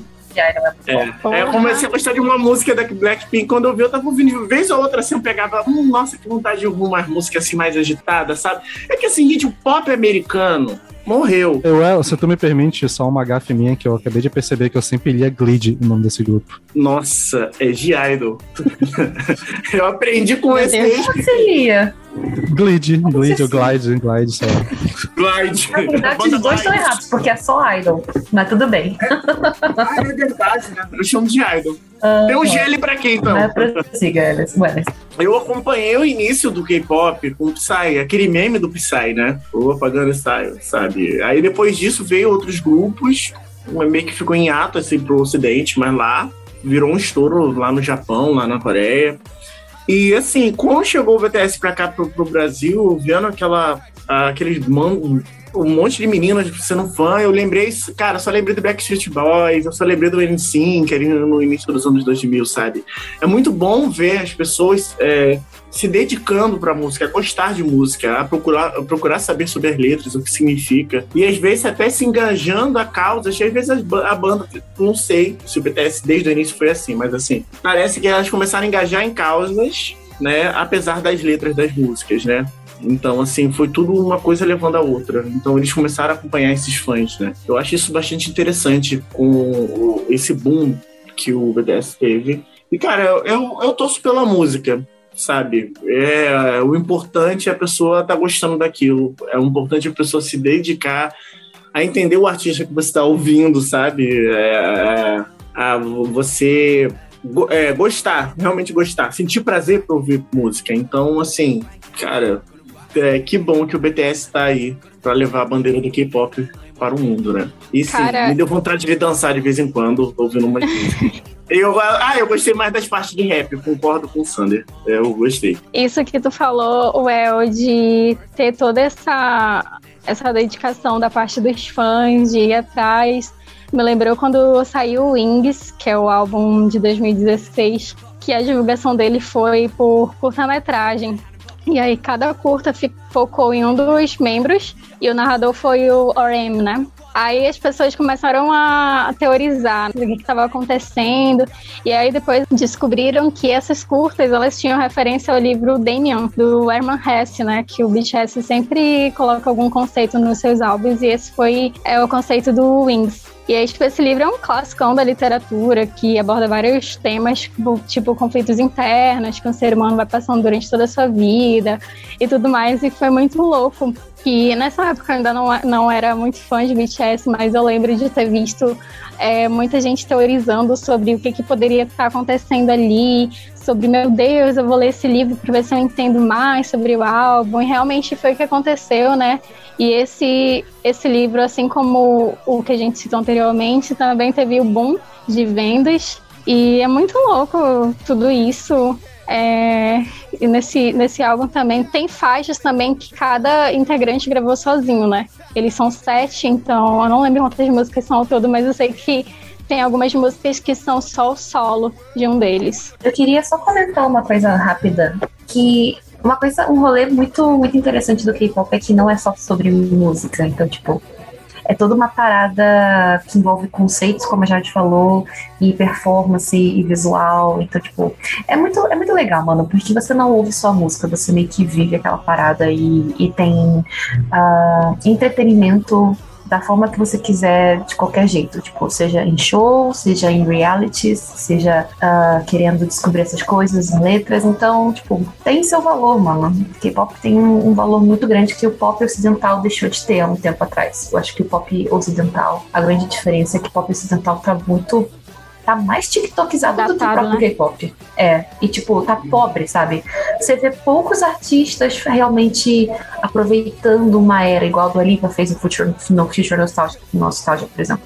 Então, o K-pop ele, ele aprofunda muito mais nisso, então acho que o valor vem daí, sabe? Eles realmente aproveitam uh, o conteúdo musical que eles, que eles têm, da, de todas as formas que o entretenimento mainstream demanda. Então, isso é bem legal. Então, gente, eu, como eu já tinha comentado com a, a Jade e a Gabi, eu tinha um, um pré-ranço de K-pop. Mas por quê? Vou explicar. Quando eu tinha 25 anos, eu fiz um curso técnico de vestuário e eu era a mais velha da turma. E a, a, a, faixa etária, assim, da turma era mais ou menos 17, 16, 17, 18 anos. E é, foi uma época em que o K-pop tava super estourado e a, ainda é estourado, né? Mas. E assim, as meninas eram chatas em relação a esse, a esse especificamente o BTS e os outros grupos de K-pop. Então aquilo assim já me deixou. Hum, e aí depois eu fiquei sabendo que os grupos de K-pop eles não são assim orgânicos, né? Eles são montados, pré-montados. Então isso também já me deixou meio que. E eu já tinha ouvido uma, já conhecia uma que era Butter, e para mim, assim, definitivamente uma música. Não achei nem ruim, nem bom. E eu nunca tinha parado pra ouvir, de fato, o, o BTS, né? E eu realmente também notei essa influência grande de, de rap, e vocês sabem que hum, rap definitivamente não é minha praia. Mas eu achei que foi bem colocado esse rap misturado com os outros estilos. Não é ruim, eu não achei ruim. É assim, é bem dançante e tal, bem animado. E o show deles deve ser incrível mesmo, justamente por essa, por essa animação, por esse ritmo dançante. E ao contrário do que vocês falaram da playlist de Boy Archer, eu achei essa playlist e a da Gabi repetitivas. Mas não achei ruim. É, eu reconheço o meu preconceito, meu pré-ranço. Mas tudo que a Jade explicou aí da, de que a Gabi também explicou, né, que é que é uma coisa que vai além da música e tal, e que tem um lance mais profundo, eu, eu meio que dei uma quebrada nesse, nesse ranço que eu tinha. Mas no final das contas é isso. É, eu não achei ruim, eu achei bem legal, assim, se estiver tocando no lugar onde eu tô, eu não vou me incomodar. Mas não é algo que eu vou pegar pra ouvir quando eu estiver fazendo faxina, sabe? Porém, respeito. Pô, a melhor coisa é limpar banheiro com K-popzão. Eu acho que o primeiro contato que eu tive com K-pop na vida foi por conta da minha irmã, que é tipo 10 anos mais nova que eu, é, que sempre foi super fã de K-pop. Tipo, eu matava e morria pelas pessoas do, dos grupos, sabia nome de todos e me enchia de nomes, eu não sabia nome de ninguém e falava e cantava, sabe? Assim, foi essa primeira é, referência que eu tive com, com K-pop na vida. E BTS era uma banda que ela gostava bastante. É, hoje em dia ela tem outras preferências, ela inclusive fala, ai, BTS, ela é meio, sei lá, quase uma haterzinha, assim, apesar de conhecer muito e ter gostado no passado. É, mas eu, tipo, de K-pop, eu só conhecia. Acho que o primeiro contato que eu tive foi Shiny com Hello, que eu gostava muito dessa música e eu só ouvia ela. Mas com ela eu aprendi a ouvir outras. E ouvindo a play eu consegui reconhecer algumas músicas, não saberia dizer quais, nem que parte da música, mas que eu conheci por conta dela, assim. É, eu acho que toda vez que, que penso em K-pop, penso em BTS, eu lembro da galera dançando na, na Liberdade, tipo lá no, no, Centro Cultural, onde eu sempre via isso, eu fazendo trabalho ou no cinema e a galera dançando e pensando, o que, que, tem nessas músicas que a galera, tipo, tem a capacidade de se juntar num, numa galera com uma caixa de som e ficar dançando em público, sabe? Deve ter alguma coisa muito incrível. E eu não sei se eu consegui captar esse, esse apelo, mas eu acho que eu fico super intrigada, assim. Sempre fico é, maravilhada com as pessoas dançando, porque eu não sou essa pessoa que dança. Eu adoraria ser, mas não sou, né? Então eu fico ouvindo as músicas e pensando, ah, eu entendo um pouco vocês e queria ter essa coragem. Mas também concordo que eu não saberia diferenciar, porque do mesmo jeito que acho que foi o Lucas que falou, é, acabou a playlist e eu começou outras coisas e eu não sabia que tinha acabado, sabe? É um pouco difícil nesse sentido. Mas é muito divertido de ouvir, é certamente muito animado e tal. Eu tava já esperando que fosse assim, mas a audição foi muito mais gratificante. Eu não sou uma pessoa que escuta K-pop, que gosta de K-pop, e por uma questão bem simples de que eu não gosto desse tipo de, de música. Eu conheço um pouco mais de Mamamoo, porque eu tenho uma amiga que gosta muito de Mamamoo, que é muito fã de Mamamoo. E de Mamamoo eu até gosto de uma ou duas músicas, mas que eu não lembro o nome delas. Enfim, BTS, porém, eu acho, como eu disse, não é o tipo de música que eu tô habituada a escutar, não é o tipo de música que eu procuro, mas como é um fenômeno mundial incontornável. Eu já tinha escutado algumas coisas deles por curiosidade mesmo, para ver se eu conseguia é, entrar na onda, se eu conseguia entender. E eu acho bom, é o tipo de música que se tá tocando em algum lugar não vai me incomodar. Eu acho o BTS bem interessante, assim, bem rico musicalmente. Não é o tipo de música que eu escuto, não é o tipo de música que eu opto por escutar, mas se tá tocando em algum lugar, é, eu acho bacana. Eu não vou sair correndo, não vai me incomodar como alguns outros gêneros musicais podem me incomodar. É, e eu acho interessante do K-pop porque eu tinha uma visão estereotipada sobre K-pop, uma visão até preconceituosa, mas eu acho que um preconceito mais gerado pela ignorância, pelo desconhecimento mesmo que a gente tem sobre a cultura asiática do que é, por qualquer outra coisa. Que eu confesso, eu sou bastante leiga é, nesse, nesse assunto. E quando eu assisti Parasita, em 2019, eu assisti com essa minha amiga que é super fã de Mamou. E eu fiquei tipo, nossa, meu Deus, que foda. E daí ela começou a falar de grupos de K-pop. Eu acho que ela falou até do BTS mesmo, do próprio BTS, que tem algumas músicas que é, trazem alguma verve de crítica social. Eu achei isso bastante interessante. E, enfim, não estou dizendo que seja um grupo militante, etc. Nem tem como, mas eu acho que é um grupo bastante admirável, bastante respeitável. E só não é o tipo de música que eu gosto, mas é. Eu acho bastante interessante. E do BTS eu devo confessar que eu gostei. É, dessa playlist eu gostei bastante da música Silver Spoon. Eu achei ela bem legal. E é isso. Já de fin palavras finais. Bom, a minha palavra final é que foi com Persona que eles bateram a marca dos Beatles com três álbuns no topo da parada norte-americana em menos de um ano. Beijos. Oh, verdade. Queria falar só uma coisa. Acho que mais importante do que gostar é quebrar preconceitos. Isso já me deixa muito feliz. Só não ter preconceito. Não precisa gostar, só não ter preconceito. É isso aí. Beijo.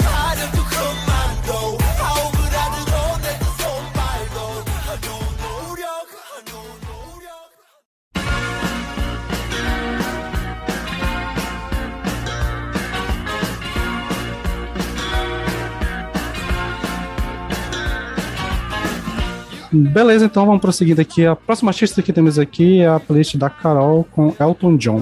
Então, gente, Elton John e como os nossos pais podem nos influenciar musicalmente para sempre, né? É, assim como o Lucas, Elton John é, uma, é um, um artista que eu ouço desde muito criança, porque sempre teve presente na minha casa, junto com Beatles, junto com Bee Gees, é, The Carpenters, que eu já trouxe aqui no, no primeiro Tudo Menos Metal. E é, é, é um, um, artista que eu trago até hoje na minha vida, justamente por influência da minha mãe, que, que sempre ouviu. Tive a sorte de, de vê-lo em 2017 com ela aqui em São Paulo. E foi muita sorte mesmo, porque ele parou de fazer shows, né? Ou vai parar. Então foi assim, uma coisa única. E, cara, Elton John dispensa apresentações, né? Um artista incrível, transcende vários estilos. Ele faz colaborações com vários, vários artistas diferentes também, inclusive atualmente fez com Dua Lipa, né, e tudo mais. E, cara, Elton John, pra mim, é, quando, quando eu quiser ouvir uma música romântica, eu vou no Elton John. Quando eu quiser ouvir uma música mais animada pra fazer faxina na casa, eu, eu vou no Elton John. E eu tentei fazer uma, uma playlist bem, bem misturada, assim, porque tem músicas que são mais lado B, né, que muita gente, provavelmente alguns de vocês não conhecem, mas também tem outras que são mundialmente conhecidas que todo mundo conhece, todo mundo já ouviu. E gostaria de ter colocado mais, mas a gente tinha o limite de tempo, né, da, da, da playlist. E é isso. Eu tinha um pré-ranço com o Elton John, né? Assim, esses clássicos, assim, de algumas bandas, é, que são tão aí na tem muito tempo de carreira e tal. Normalmente as músicas que estouram, que tocam muito na rádio, essas rádios que tocam música antiga, né? Meio que te deixa, nossa, enjoado com algumas músicas. Meu pai ouviu o tempo todo Nikita. Eu achava um porre essa música, até hoje eu acho um porre. Mas foi bom dessa, dessa, dessa, dessa playlist sua, Carol. Eu gostei demais, porque eu vi o Elton John fazendo rock. Eu não sabia que ele era tão rock, sabe? Assim, em alguns momentos eu, eu senti aquela vibe David Bowie em algumas músicas, sabe? Na sonoridade. Então eu gostei muito disso, dessa estética do rock antigo, algo mais raiz, mais pé no chão, do que uma música mais lenta, um pop rock, né? Que é. Eu imaginava que ele só ficava no piano, tocando piano, sabe? Não que ele cantava mesmo, assim, tinha essa voz potente, né? E isso eu gostei bastante, né? Uh, cara, que, que, que, me surpreendeu, não parecia que eu estava ouvindo o Elton John, sabe? E assim, foi muito bom a experiência. Eu acho, com certeza vou voltar para essa playlist de novo. E assim, é, é, um cara que tem uma discografia enorme, tem uma, uma carreira enorme. Então, assim, tem muita coisa ainda para ouvir. Então, se você puder me indicar um álbum, principalmente do início da carreira, para mim escutar, me indique. É, você falou desse lado rock dele. Muita gente não sabe, mas ele quase foi o primeiro vocalista do King Crimson né, que é uma banda clássica de rock progressivo. E o início da carreira dele e o início da carreira do King Crimson foram assim ao mesmo tempo e ele quase foi o vocalista. Essa é uma curiosidade que quase ninguém conhece. Eu não sabia disso, mas olha, coisa interessante, né? Imagina Elton John fazendo rock progressivo. Pois é, eu sabia que tinha tanta coisa de progressivo, né? Inclusive, essa primeira música que você botou, essa Funeral for a Friend, tem muita coisa progressiva ali. Eu falei, caraca, cara, que legal que da hora, que maneiro, que diferente. Um, então, eu em 2019 eu assisti o filme Rocketman e eu gostei bastante do filme. Eu, inclusive, achei ele muito melhor do que o filme do, do, do carinha do Queen, que esqueci agora, o Fred Mercury. Achei o filme muito mais interessante. O, o próprio ator cantava as músicas do Elton John, ele regravou várias músicas com ele cantando. Eu achei o filme muito legal, muito bem feito. Uh, mas eu gostei muito do, do filme e eu, eu, eu, lembro que eu gostei do filme. Eu falei, pô, tem que conhecer mais Elton John. Mas ficou para trás essa vontade, assim. Eu não conhecia muita coisa. E quando eu fui ver essa playlist, eu falei, pô, algumas músicas eu já conheço por causa do filme e tal. E tinha uma música dessa playlist que eu conhecia por causa do filme. Eu lembro da melodia no filme, se eu não me engano. Eu lembro da melodia de algum lugar. E eu fiquei simplesmente viciado nessa música. Eu, eu, eu, eu ouvi tanto ela que eu parei pra ouvir. Eu, eu, eu não ouvi o resto da playlist tanto. Que foi I Guess That's Why They Call It The Blues caralho, eu amo essa música, eu não lembrava que ela existia. Essa música é linda, essa música é muito fofa, ela é muito. Ah, ela é maravilhosa essa música, cara. eu tinha esquecido que ela existia. Simplesmente esquecido que ela existia porque, sei lá, um, eu nem lembrava que era dele. Mas, enfim, amei a, a música, amei a. Eu, eu, tinha que fazer um. Deve ter um estúdio em algum lugar falando sobre a ida ao, à Lua e a influência que teve na cultura pop, porque uh, uh, enquanto eu via Rocketman, eu fiquei viajando, falei, caraca, David Bowie, Elton John, as galera escrevendo sobre, sobre Lua e tal, e cara, da hora, eu fiquei, eu fiquei viajando nisso. Mas enfim, é isso, é um artista que eu conhecia pouquíssima coisa antes de 2019, aí depois de 2019 eu conheci um pouquinho mais, e agora eu tô conhecendo um pouquinho mais também, eu também acho que tem que parar uma vez para ouvir Principalmente Goodbye Yellow Brick Road, porque eu acho que esse álbum é tipo um clássico dele, dizem. Então eu tenho que parar pra ouvir ele, porque ele parece ser mais progzinho, assim, o prog que eu curto, que bem aquele prog antigueira. Aliás, é esse que eu indico, viu, El? Esse álbum. Bom, vou lá então. É...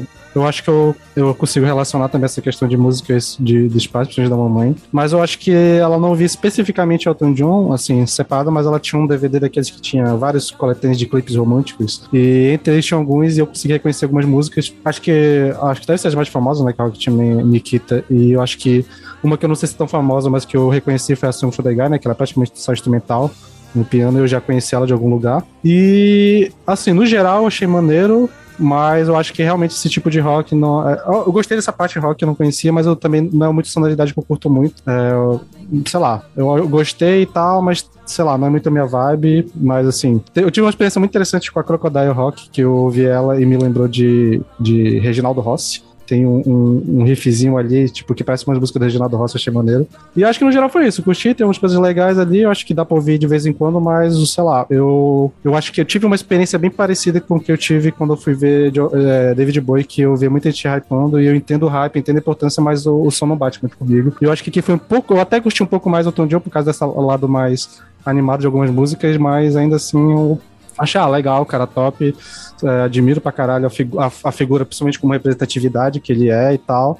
Mas a sonoridade eu acho que é o som que dá pra ouvir de boa, mas não é o tipo de coisa que eu ouviria no, no meu dia a dia, assim. Mas é maneiro, maneiro. Muito... É, foi legal ver que, como eu falou, não é só piano e voz, tem algumas coisas mais complexas ali na, na musicalidade. É, eu tô com o Sander nessa, inclusive eu comecei a ouvir a playlist e eu fiquei, oxi, Elton John faz prog?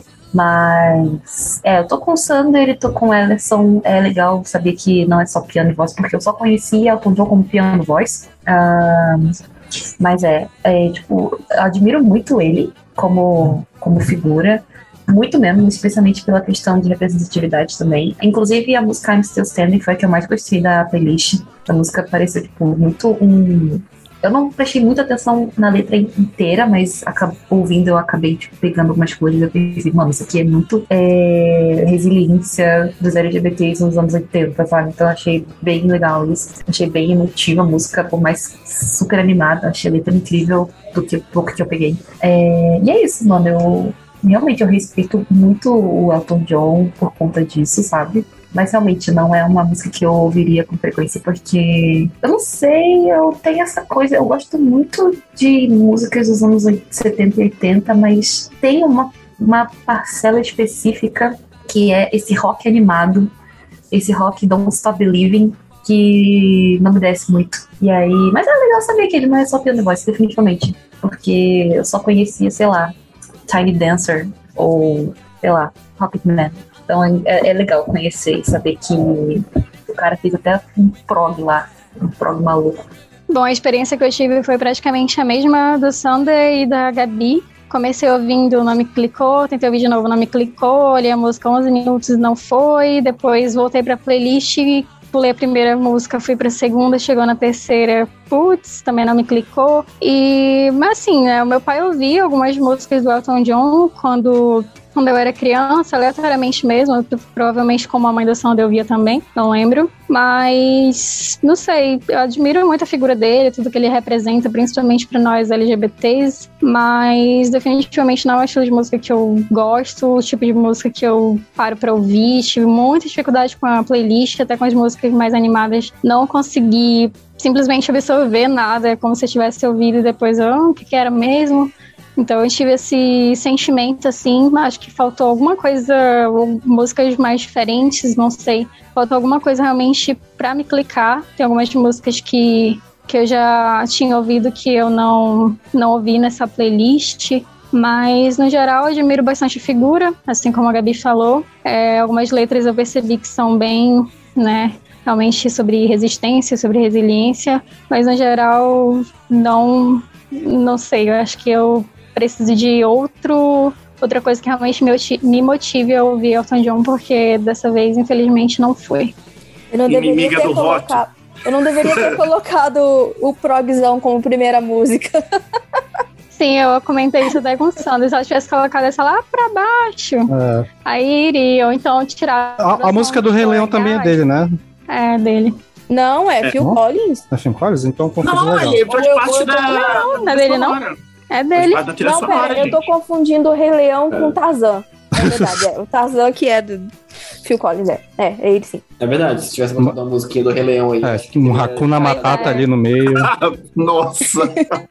eu ia retear muito. Verdade, Ah, é verdade. Cara... É, essa Song for Guy, for Guy eu não gostei. Verdade, essa música aí eu fiquei, pô, intancável. Gente, intancável. Nossa, é uma das minhas preferidas, gente. Eu, eu, eu gost... acho que é porque minha mãe ouvia muito essa. É, eu gostei muito dela, mas é... eu acho que a versão que eu ouvi, ou que a mamãe ouvia, ela não tinha aquela parte no final que ele começa a cantar, era só o instrumental.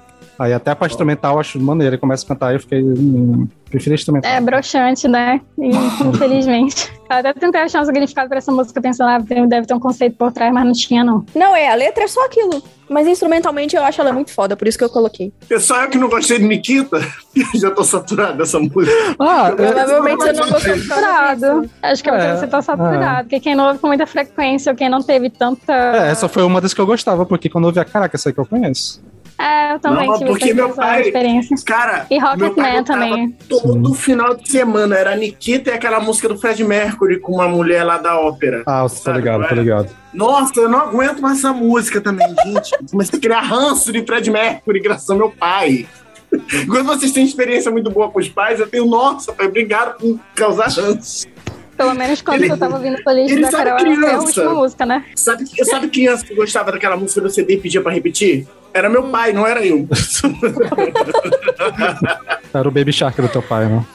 Caralho. Bom, a minha experiência com o Elton John é a mesma que a da Carol e do Lucas, por, pelos meus pais ouvirem, mas também principalmente por uma memória muito, muito, muito afetiva que é de Rei Leão. É, os meus pais é, foram comigo ao cinema assistir esse filme. A gente assistia em casa. Depois de um tempo, eles compraram a fita VHS. Sim, sou velha. É, depois, meu pai comprou um CD da trilha sonora e ele colocava sempre no talo no, em casa, assim, no, no, no, no rádio. Então, sempre foi uma experiência muito incrível, assim, tipo, ouvir aquela discografia toda, mas principalmente a música que Elton John fez para trilha sonora, Can You Feel The Love Tonight. É, essa música, ela me tira lágrimas até hoje, assim. E até, acho que dois, três anos, é, eu só conhecia ela. Mas a partir do filme Rocketman, que, né, você assiste o filme, entende um pouco da história do cara, tudo que ele passou e tal, que eu fui escutar outras. Aí escutei Tiny Dancer, escutei, acho que Nikita, que vocês falaram também, e passei a ouvir, ter um outro repertório, assim, do, do Elton John. Passei a gostar mais, entendê-lo como artista, tipo, entender de onde que ele veio. Isso acho que também contribuiu para solidificar um pouco mais o gosto que eu tenho por ele. Mas principalmente, acho que também é, eu gostei muito, muito, muito de uma música que eu ouvia, acho que todos os dias há uns quatro anos, que era Rocketman, por causa do, de uma série que eu gostava muito, que é Californication. E essa foi a música final, assim, que fecha a série. E aí junto aquele negócio de ter ficado órfã da série, com a música que é linda. Eu ouvia todo santo dia, por tipo mais de um ano, assim, eu ouvi. Então, é um artista que infelizmente eu não conheço tanto, gostaria de conhecer mais. É, inclusive a playlist da Carol ajudou muito nesse sentido. É, mas eu fiquei muito feliz, assim, é um artista que eu fico muito feliz de ouvir. Ele é muito animado não animado BTS, mas animado Elton John, assim, animado de outro jeito. Eu gostei demais, assim. Obrigada pela play, Carol. Elton John, eu cresci escutando, porque a minha mãe gosta bastante. Eu tinha um professor de inglês que sempre levava letras do Elton John pra gente aprender vocabulário. E essa memória do professor de inglês não é uma memória tão boa assim. E, sei lá, eu sempre associo Elton John a aulas de inglês por conta disso. E eu não acho ruim, muito pelo contrário. Eu reconheço toda a importância dele, todo tudo que ele representa enquanto artista, né? A figura dele. Eu acho até que a figura dele, para mim, é muito mais interessante do que a música dele. Da playlist da Carol eu já conhecia muitas músicas, né? Por conta dessa minha bagagem cultural de Elton John aí. Então eu já conhecia muitas músicas. Eu acho que o que eu mais gosto do que tá ali é a The Beach is Back. E, enfim, não é um artista que eu goste tanto assim, mas com quem tem essa memória afetiva aí. E ele é amigo da Lily Ayla, né? Que é a artista que eu escolhi. É, outra curiosidade, para quem não sabe, o. Vocês falaram da, da música de 10 minutos, né? Funeral for a Friend, Love Lies Ble Bleeding. É realmente é uma música bem prog e o Dream Theater fez um cover dela. Tá no EP de A Change of Seasons, para quem quiser ver.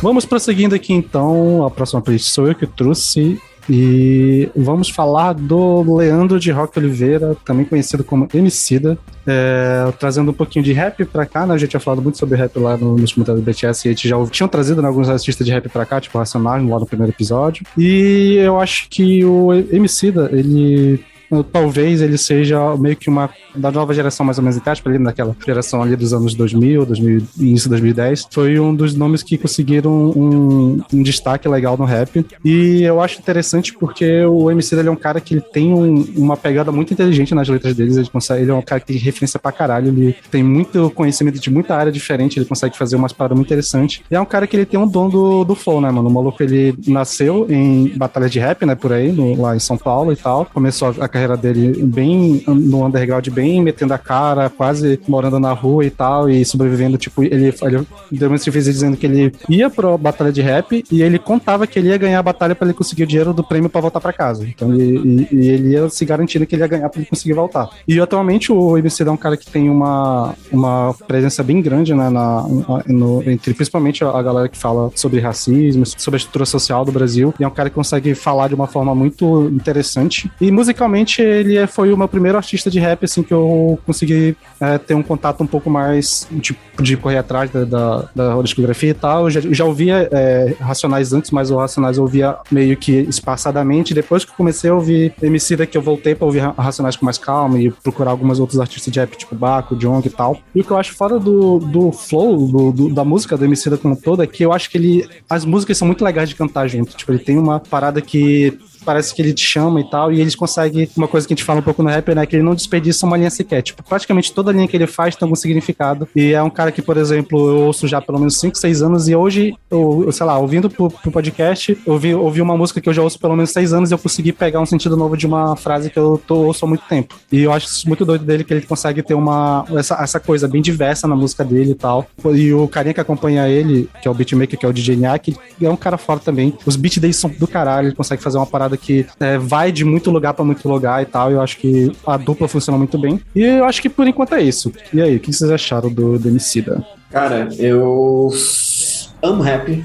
É, eu amo rap nacional e internacional. Eu, eu, eu, já contei aqui uma vez que em 2017, 2016, acho que principalmente em 2017 ali foi uma época que eu tava cansado dos, dos metaleiro preconceituoso e né, essas paradas assim que rola muito no, em alguns outros nichos de metal.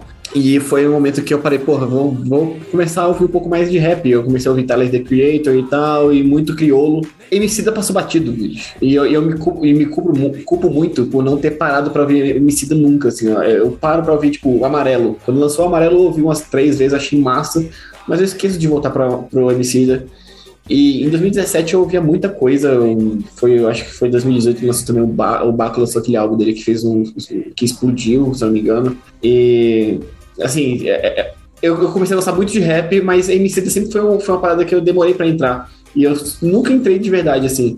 Uh, nunca parei pra ouvir um álbum inteiro deles, fora o Amarelo. Que, que inclusive é um baita álbum, mas é um álbum diferente da discografia dele, né? Ele foi mais uma parada mais lírica, mais uma parada mais cantada e tal. Meio que o Criolo fez no último álbum também. Uh, e eu, eu, eu, vi uma entrevista do Emicida falando por que, que ele foi pra uma coisa mais cantada, falando que é por causa do Rashid, né? Que, que o Rashid que é um, virou o mestre dos flows e das e da, e da, lírica agora, e ele, ele fala que ouve o Rashid e, não e, e fala, pô, não consigo chegar a esse nível. E eu fico, porra, Rashid, filha da puta, você tira essa parada do, dessa vontade, essa sede de, de lírica e de, de flow do Demicida, mas enfim, é a vida. Mas, cara, botando pra, pra, pra, playlist e tal, eu gostei pra caralho. Eu gosto, sempre que eu ouço Demicida, eu gosto pra caralho, é incrível. Toda vez que eu ouço Demicida, eu falo, porra, a letra dele realmente é muito foda, todas, todas, todas as letras dele são muito fodas. Os, ref, os refrões e, e, as pontes antes do refrão é sempre muito bem feita. Existe uma construção muito maneira na, na hora que ele faz a, a ponte e, e, o refrão. Eu gosto muito que ele chama muita gente para ele. Tipo, a parada nunca é só sobre ele, é sobre chamar gente de fora, é sobre chamar a galera pra, que não é do, de estilo, chamar a galera que, que é menor, entre aspas, e muitas aspas, é, é, é, uma parada que é, nunca é sobre ele. O rap para pro, pro Emicida nunca é sobre ele. Eu, eu já vi muitas entrevistas sobre ele, mas eu nunca entrei na discografia dele para realmente engolir assim um álbum inteiro, um álbum antigo, porque eu tô ligado que os álbuns antigos dele, aquele que tem a fitinha, a cabeça de fitinha, assim, dizem que esse álbum é do caralho. Eu nunca parei pra ver ele inteiro. Mas é isso, assim, é um, é um, é um rapper que eu boto fé pra caralho. Eu, eu pago um pau enorme toda vez que eu vejo entrevista dele. Acho que foi durante, durante, a pandemia, ele tava. Ele fez umas entrevistas e mostrou ele na casa dele. E, tipo, sempre tinha uns cortes no Twitter falando da opinião dele. E ele, ele sempre é muito vocal sobre as opiniões dele. Eu acho ele incrível. E é isso, eu achei a playlist muito foda. É, as, a música que eu menos gostei é a música que eu já enjoei, que é a passarinho. eu ouvi a passarinho e falei, mano, essa aqui eu vou pular, na moral. Porque essa música, puta que pariu, já tocou tanto nas rádios e tocou tanto tudo que é canto que nós que. Desculpa aí, não, não, não vou tancar, não está aí tancando. Mas as minhas preferidas foram do álbum O Glorioso Retorno de Quem Nunca Esteve. Nunca esteve aqui. Eu tenho que parar pra ver esse álbum com certeza, que eu gostei pra caralho de todas as músicas que tem nele. E é isso, é um rapper que infelizmente eu nunca mergulhei de cabeça nele. E depois que entrei no podcast ficou mais difícil ainda de entrar, mergulhar de cabeça em um rapper, é, em outras paradas assim, mas eu tô eu começando a ouvir mais agora o Don L, que lançou um álbum muito foda, inclusive, esse ano. E eu pretendo aí nessa, nessa férias que teremos de podcast entre 2022 e 2023, eu pretendo parar para ouvir um pouco mais de Emicida, porque eu preciso. Eu gosto bastante de rap, nacional e internacional. Assim, é mais internacional, na verdade, né? Eu conheço poucos artistas, assim, de sinal nacional, mas eu lembro do Emicida, que ele apareceu naquele boom do rap, né, ali em 2009, né, próximo aí dos anos 2010. É, veio junto com o Felipe Rett, é, o MC do Projota, por ali, né? Nessa mesma época aí. Então ele apareceu o tempo todo na, MTV. Eu lembro que eu ligava na MTV e o tempo todo tava, tava ali o MC. Né? Então umas músicas, né, que tava tá nessa playlist com música, vai lá. Eu lembro que o tempo todo eu escutava na, na MTV, passava um clipe do Emicida.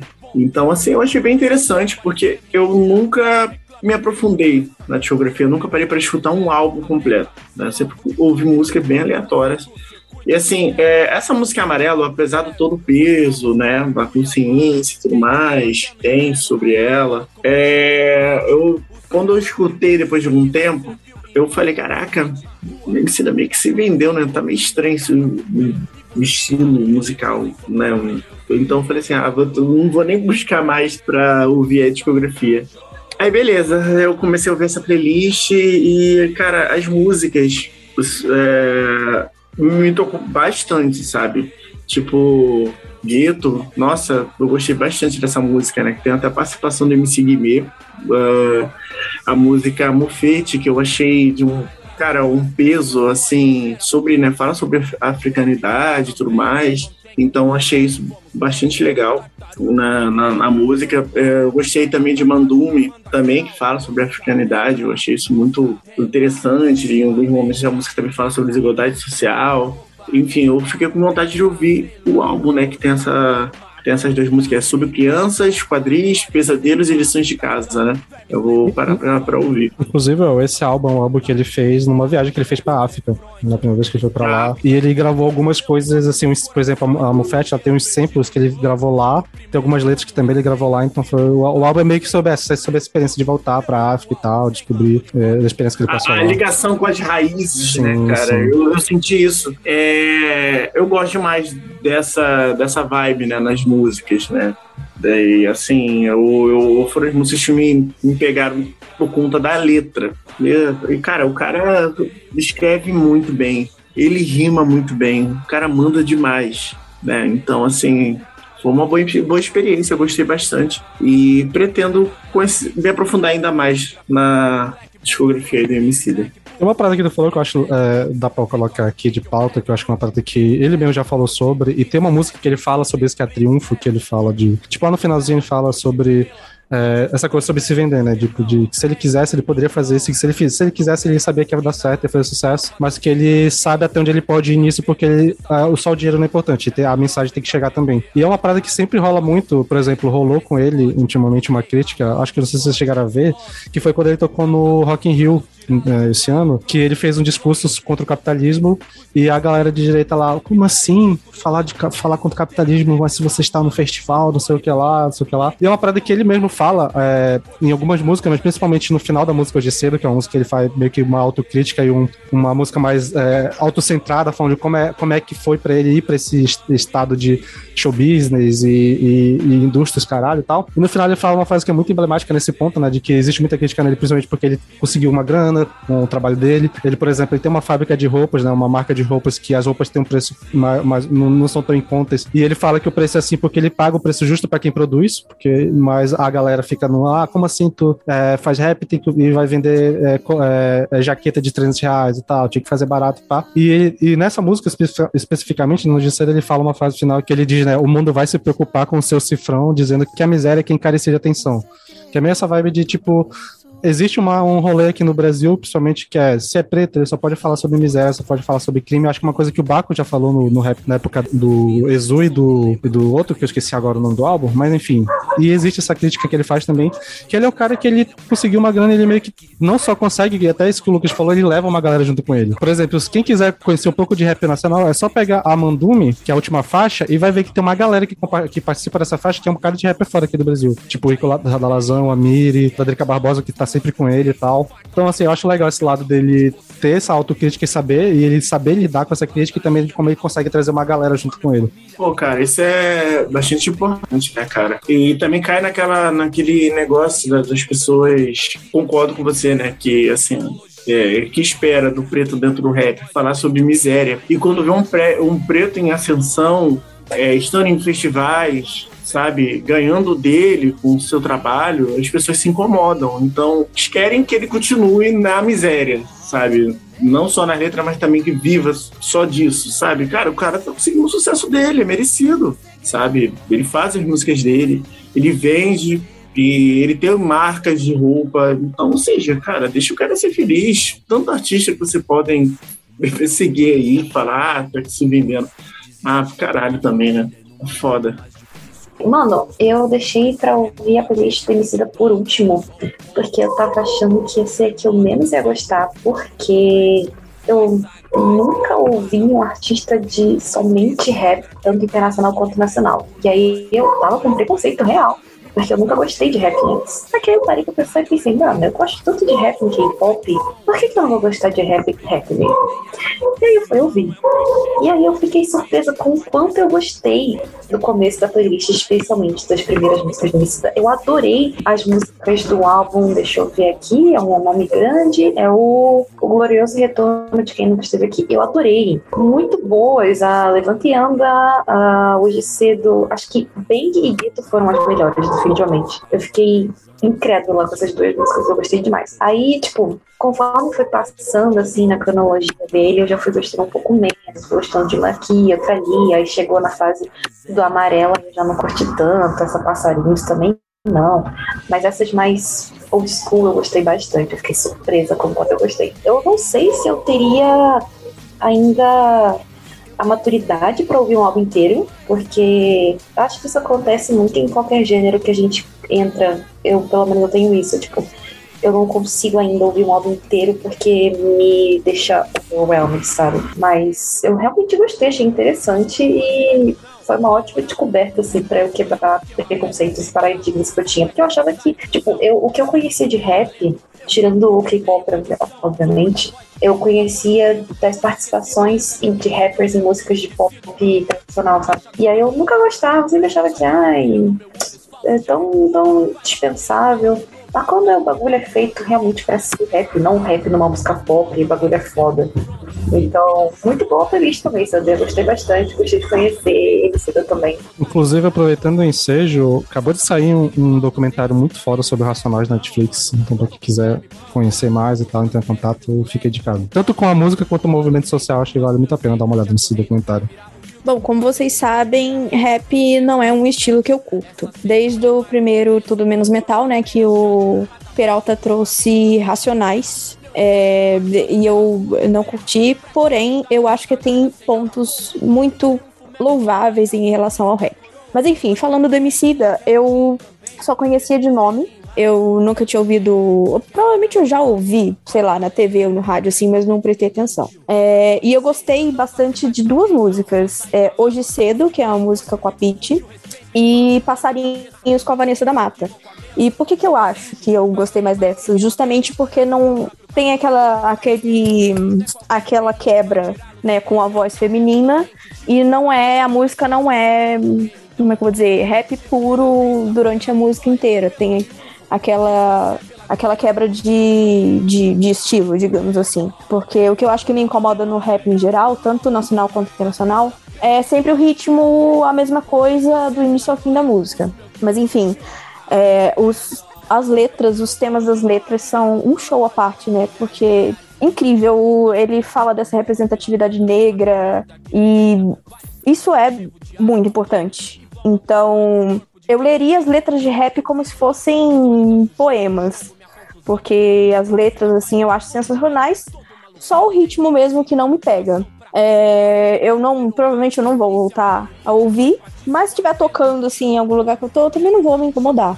Então, Emicida é um rapper que eu tô devendo ouvir já faz bastante tempo. Falei do Racionais no primeiro episódio. O Racionais, ele meio que me converteu a, a esse mundo. Inclusive, reforço que o Sander falou, assistam um documentário deles na Netflix, porque tá sensacional. E o Sander já havia falado para mim do Emicida várias vezes, inclusive já tinha me mandado algumas músicas, como Mãe e Passarinhos. E então eu já tinha um contato prévio, assim, mas eu nunca havia realmente parado para ouvir uma playlist inteira. Ainda não parei para ouvir um álbum inteiro, mas eu acho que o Emicida, assim como outros rappers, né, como Racionais principalmente, é muito aquele artista que ele não tá falando pra, pra gente que é branca. Eu acho que esse é o principal ponto. E eu acho que é muito importante enfatizar isso quando a gente fala que a gente não gostou de, de alguma música deles por conta de X ou Y. Então eu acho que rola muito isso no rap no geral, né? Não é pra esse público-alvo que eles estão fazendo. Eles estão contando sobre a vivência deles, eles estão falando sobre o que, que eles passam é, diariamente, o que eles passam é, o tempo inteiro, o que a família deles passam, enfim. Então eu adorei as letras. É, quando eu tava ouvindo a música Gueto, teve aquele trecho logo no começo que ele fala mas o mundo todo pode ver onde estiver, onde, onde pisar, nós sempre vai ser o gueto. E isso me lembrou que recentemente, não lembro exatamente quando foi, mas saiu uma notícia de um cara que é um músico negro, que ele foi agredido em Curitiba, né? E ele foi xingado de várias palavras de baixo calão e tudo mais, e ele falou que ele nunca havia passado por isso, que ele é curitibano e que ele já viajou o mundo inteiro e nunca havia acontecido nada sequer parecido. E aí, na hora que eu tava ouvindo essa música hoje, né, eu lembrei dessa notícia e eu pensei, realmente, onde tiver, onde, onde pisar, nós sempre vai ser gueto. E eu acho que é muito sobre isso, né? As letras do Emicida, eles beberam muito da, da, da ele, né? E os participantes também, né? beberam muito da, da fonte do Racionais, então eles têm essa questão social muito foda. Eu acho que não teve nenhuma música que eu não gostei. Teve a Passarinhos, que eu gostei de menos, mas ainda assim eu gostei bastante. A música Eminência Parda também até favoritei, porque eu preciso ouvir novamente. E eu acho que no geral o MC é sobre isso: é sobre resistência, é sobre política, é sobre vivência e sobre existência no geral. Inclusive, essa música Nessa Para tem um clipe que eu acho que é uma das melhores formas de aprender como é que funciona a estrutura de racismo no Brasil. Que é um clipe em que vai uma família de negros indo para um, um, um, restaurante, que é um casal, e um filho homem uma filha mulher, e meio que mostram as outras pessoas no restaurante vendo como eles enxergam a, a, os negros em posições diferentes e tal. E é bem pesado, assim, tipo, é coisa de chorar, tipo, de assistir. E eu acho que o MC tem um rolê meio emocionante mesmo, tipo, eu já chorei, eu, eu ouvi eles em 2019, ele, né, no caso, 2019, eu chorei quando ele tocou hoje cedo, porque é uma música que tem umas questões ali que me pegam no pessoal. Mas eu acho que, pra encerrando, uma coisa muito da hora do MC é que ele consegue fazer um trabalho que, ao mesmo tempo, ele consegue é, causar indignação e causar raiva, que eu acho que é um sentimento legal para manter a gente é, pé no chão, né? E, e, lembrando que as coisas acontecem. Só que também ele tem um rolê que ele trabalha muito com um rolê de motivação. Só que não é uma motivação coach, é uma motivação tipo, é, cara, tá tudo uma merda, a vida é uma merda, mas tu é mais foda que na isso, tu consegue, hoje, né? consegue chegar lá. Tipo na música, acho que fica mais claro isso na música Amarelo, né, que ele grava com a Pablo Vittar e a Maju, que tem uma, uma letra toda sobre isso, né, sobre chegar a conseguir superar todos os desafios de um sistema que, que só quer derrubar, mas ainda assim dá pra, dá pra chegar. E até uma frase que a própria, acho que é, o, é o, versão, é o verso que a Pablo canta, que é, é permita que eu fale nome, as minhas cicatrizes, é, e algumas coisas nesse sentido que é no rolê de, quando a gente for falar, deixa a gente falar porque a gente, pelo que a gente quer e não pelo que a gente sofreu, é, não reduzir a, a história de minorias sociais a, a minoria em si, que é uma coisa que me precisa falar, né, essa coisa de ele não tá lá só pra falar sobre, pra falar sobre miséria. Ele fala sobre miséria, mas ele também fala sobre motivação, ele fala sobre vitória, sobre é, até a frase né, que ele termina, que é uma coisa que eu também chorei quando eu ouvi a primeira vez, que é no final dessa música que ele fala: é, E aí, maloqueiro, levanta essa cabeça, enxuga essa lágrima e vai para cima que eu te vejo no pódio. Que é uma coisa de tu saber que tu vai chegar lá, mas tu consegue arrastar uma galera contigo também. E é uma parada que eu uso meio que motivação pessoal, assim, na vida, tipo, faculdade e tal, essa coisa de, por exemplo, vindo de uma periferia, de saber que eu tô chegando num espaço que não é exatamente meu lugar, mas que eu vou para lá e que eu vou tentar trazer uma galera dos meus também para lá. Tipo, tentar fazer essa coisa de mostrar que não é, não é tão difícil assim. É uma parada que o Emicida fala muito e acho que por isso que eu curto pra caralho o som dele, que ele consegue transitar por todas essas áreas, de falar da questão social, de falar dessa questão motivacional, ter uma inteligência de conseguir interligar todos esses assuntos com palavras inteligentes e tal, e eu acho que ele a gente, sem brincadeira, eu acho que eu conseguiria fazer um podcast inteiro sobre cada uma dessas músicas da playlist e algumas outras que não estão aqui, porque ele realmente consegue ter esse nível de conseguir é, eu acho que é o que eu mais admiro nele, que ele consegue é, sintetizar numa música de 3, 4 minutos um, uma, uma riqueza de temas muito grandes, cara. Eu acho isso muito foda nele. Sobre o Emicida, eu não escuto muito rap, eu escuto coisas bem pontuais de rap brasileiro, né? Nem escuto rap internacional, então se eu falo rap, estou falando de rap nacional. E o Emicida não é da, do que eu escuto de rap, ele não tá entre os artistas que eu escute. Porém, eu acho que ele se tornou um artista incontornável mesmo para a música atual brasileira. É, não tem como não falar de Emicida. Ele é uma figura muito relevante e não dá para ignorar o trabalho dele. É, mesmo que não seja musicalmente o tipo de coisa que eu procurei ouvir. Eu acho que é muito rico, ele é uma figura inteligentíssima é realmente sim uma figura brilhante musicalmente e por todas as implicações políticas e sociais que a arte dele traz. Eu da playlist tem aquela música A Rua é Nós. Eu não lembrava dessa música, mas me remeteu uma época muito boa, 2011, eu acho, que ele se apresentou no VMB, aquele festival da MTV. E eu acho que foi a primeira vez que eu vi o MC da cantando e eu gostei muito. E. Enfim, é, essa playlist me lembrou de. Essa música na playlist me lembrou disso. É, eu não lembro qual música foi que eu mais gostei da playlist. Eu acho que foi Amarelo, que é uma música bastante forte e que realmente, sim, eu acho que é uma da, é um marco histórico na nossa música dos últimos anos. Eu acho que é uma música que. Na verdade é difícil falar música, eu estou falando do MC da como obra, com música, o que ele produziu nos últimos anos. É um marco histórico que daqui a muitos anos, para se entender música no Brasil, vai ter que se entender Emicida.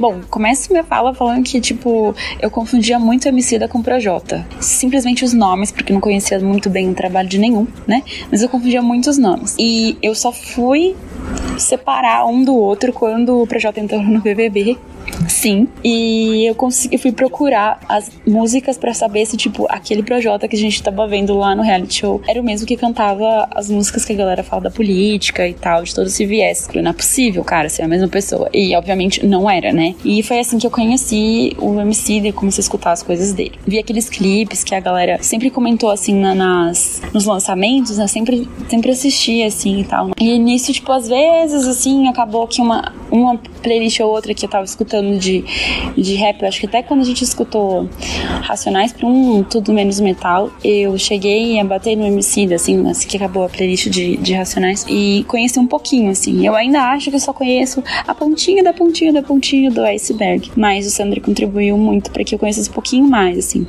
Eu sinto que as letras dele são geniais e que a motivação que ele coloca nas letras, que vocês falaram sobre, tá, a gente tá aqui tomando muito, né, na cabeça, mas bora lá que o pódio é nosso e tal, isso que vocês citaram, é uma motivação mais, não digo mais feliz, mas mais expressiva do que tanto a raiva, assim, que outros rappers, outros grupos de rap carregam, assim, acho que o Emicida vai por um lado menos agressivo nesse sentido.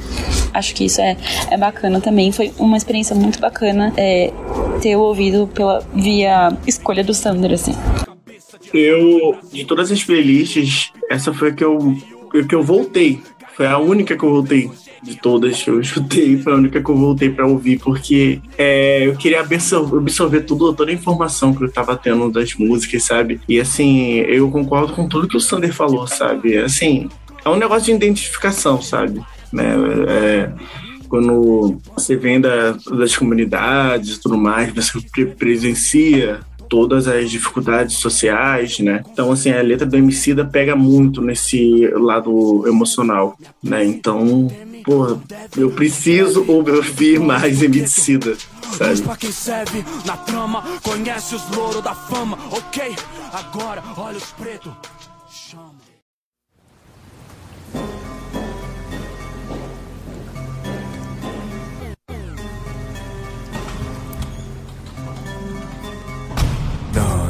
그저 그렇게 아무렇지 않게 Beleza, prosseguindo aqui, voltamos para o K-pop, agora com a Gabi e a, a escolha dela é o grupo Stray Kids.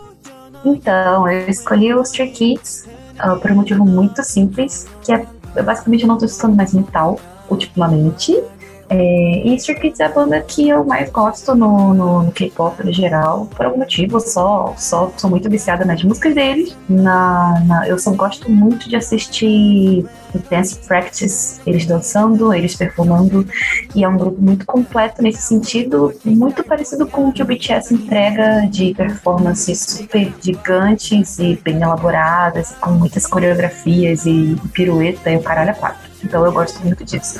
Mas falando um pouquinho sobre o grupo, é, os Stray Kids é um grupo que, diferente do que a Carol mencionou sobre ser uma coisa muito é, plastificada, uma coisa muito é, moldada assim pelas grandes empresas, o Stray Kids, na verdade, é um grupo que se formou sozinho, basicamente. Eles são de uma empresa bem grande do K-pop, a JYP, mas é um grupo que se juntou sozinho. Tinha o líder, que é o mais velho do grupo, que é o Ben Chen, que na verdade ele é australiano. E ele basicamente recrutou quem ele achava que era melhor ali no sistema dele, de treinamento, e virou mais uma, uma família do que um grupo. Então, esse já é um diferencial, porque tem muito grupo por aí que, enfim, os membros nem se gostam muito, é uma coisa realmente muito mudada pela inteira. E assim como o BTS, Stray Kids também é um grupo que produz as próprias músicas e escreve as próprias letras. Então, dentro do próprio Stray Kids tem uma subunidade, basicamente, que é do pessoal que só compõe e escreve, que é o Triracha, que são três membros do grupo.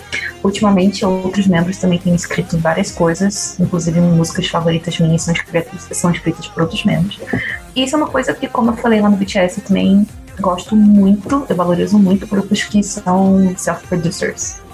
Então, por esse motivo, por eles serem muito competentes no que eles fazem, por eles terem também uma discografia muito muito, muito, muito diversa. Eles têm. Eu não botei na nossa playlist, mas eles têm muita música com rock. Inclusive, fun fact aí pro pessoal: tem uma música do Stray Kids com sample de Rainbow in the Dark.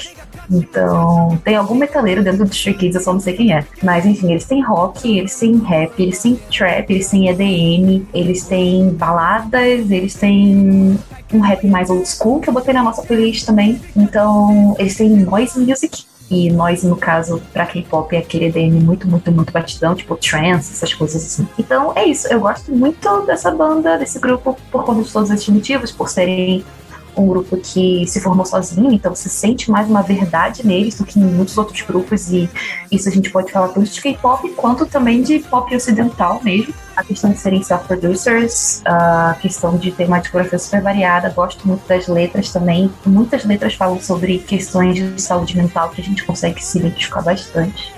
E é isso, eu quero saber o que vocês acharam. Tem músicas que eu botei na nossa na, na playlist que eu botei de propósito, porque eu sabia que ia causar uh, estranhamento, então quero feedback de vocês.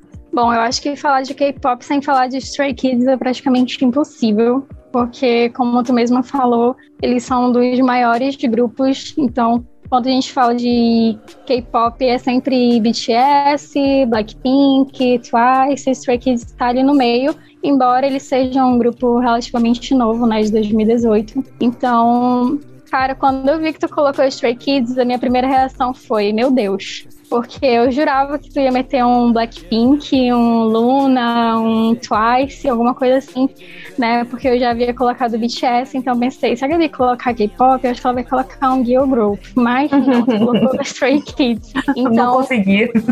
Eu já tava vindo Stray Kids, assim, o loop já faz, sei lá, mais ou menos um mês que eu peguei, assim, a discografia deles pra ouvir e não consegui mais parar. Então eu ouço uma música, ouço outra coisa, ouço uma música. Teve até um dia que eu ouvi 50 e poucas, 50 e poucas vezes a mesma música e o Sandra ficou, meu Deus, como assim? E aí não consigo, depois da terceira vez eu tô enjoado e eu não ali dando todo o stream, stream possível para eles. É, quando eu vi a tua playlist, eu fiquei encantado com algumas músicas que tu colocou, embora eu tenha sentido falta de algumas músicas, como o EP, o, o Christmas Evil, que é tipo um dos meus favoritos assim da vida. Ah, sim. Cara, o, o, clipe é incrível, tudo é incrível. Essa música é extremamente viciante. Foi ela que eu vi mais de 50 vezes num dia. É, eu vi também, é, senti falta também de Awaken, de Wolfgang, mas eu acho que os Stray Kids no geral é aquele tipo de artistas que qualquer música que tu colocar aqui vai ser bom, vai ser viciante. E com essa Topolist não foi diferente. Eu gosto muito do que eles fazem, essa questão aí de misturar vários gêneros que tu falou, né? É, colocar também coisas de rock e tudo mais é muito louvável, porque como tu falou, eles são um grupo bem orgânico, então dá para perceber isso enquanto você ouve, você sente essa diferença para alguns grupos aí que eu não citarei o nome, né, para não causar discórdia aqui, mas a gente vê que eles realmente estão fazendo um trabalho diferente, que eles entregam em tudo que eles se comprometem, seja na composição, seja na musicalidade, seja nas performances, né? Que caralho, são oito pessoas e todos eles têm um papel super importante ali. E eu gosto muito do fato de eles terem bebido muito da fonte do BTS, né? A gente percebe isso em algumas coisas. É, e eles não negam isso, né? É, dentro da, da fanbase dos dois grupos, a gente vê algumas pessoas querendo causar intriga entre os dois grupos, mas eles se inspiram um no outro. Né? Inclusive, tem a. O, o Stray Kids performou a Dionysus lindamente durante Isso, o, eu ia falar exatamente disso. Essa performance é muito Festival. boa que é tipo um dos maiores festivais da Coreia do Sul.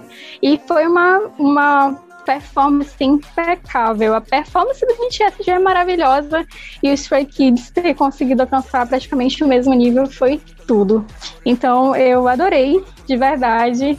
É, eu já gostava, né? Então realmente depois da minha própria playlist você é um pouco narcisista nessa parte, foi a playlist que eu mais ouvi e caraca, Maniac, simplesmente Maniac. É isso, eu amo, amo a que a Jade começou me abraçando para depois eu, eu sentir o, o, soco dos outros membros do nosso, do nosso querido podcast. Então, obrigada, Jade. É. E sobre o lance do BTS, eles têm muito, né? Tem inclusive uma música que eu não botei, que não deu, né? Mas que assim, o Jisung, que é um dos, dos rappers, ele começa a música exatamente como o J-Hope começa em Mic Drop. Até eu fiquei assim, meu Deus do céu, meu anjo. Sim, cara. É idêntico. Mas enfim. Falando que os meus manos estão roubando o flow um do outro, é isso? Inspiração, tudo bem? É, é uma família, eles se, eles se, se inspiram, apenas isso.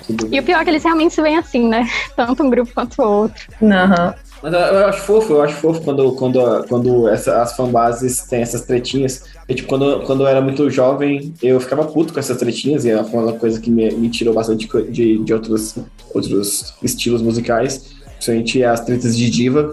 Mas hoje em dia eu acho fofo quando tem essas, essas, essas tretas, porque ainda, ainda mais no metal, eu, vejo muito os, os fãs de Épica e Nightwish brigando fazendo essas Ai, meu Deus. também. E eu Em acho pleno fofo, velho. 2022. Eu Sim. acho fofo, velho. Eu acho fofo. Eu fico, mano, ah, que bonitinho, velho. O cara leva pro coração. Não, mesmo, não, não, não. eu acho fofo, eu acho não. fofo, eu acho fofo, eu acho.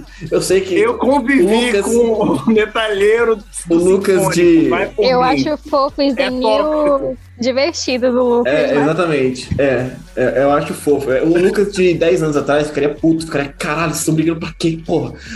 Ele ficaria puto e ficaria, se dis- distanciaria. O Lucas de hoje em dia, que é professor, que, que dá aula pra, sei lá, 15 moleque de uma, uma turma, numa sala, pi- cubículo, um cubículo. Eu acho fofo, eu acho que, ah, gente, ah, que bonitinho. Eles estão. Ah, o tio Lucas. É. Ah, tô brigando, briga não. Mas assim, vamos lá. É, Eu não conhecia também Stray Kids, não fazia a menor ideia da, da existência de Stray Kids. BTS já tinha ouvido falar. Stray Kids eu nu- nunca, nunca ouvi falar nada, assim, nada mesmo. E quando começou a primeira música, eu não percebi que tinha trocado. Eu falei, pra, eu falei no, no BTS que eu não tinha percebido. Eu falei, cara, eu acho que já passou 50 minutos mais ou menos. Aí eu olhei assim, tava na metade da primeira música, da Mirror. Aí a, a minha namorada falou assim: Não, é, isso é Stray Kids já. Eu, Ah, sabe? Aí eu, beleza, agora eu vou, vou focar agora. Tipo, Eu parei um pouco, pensei no BTS, agora vou focar no Stray Kids.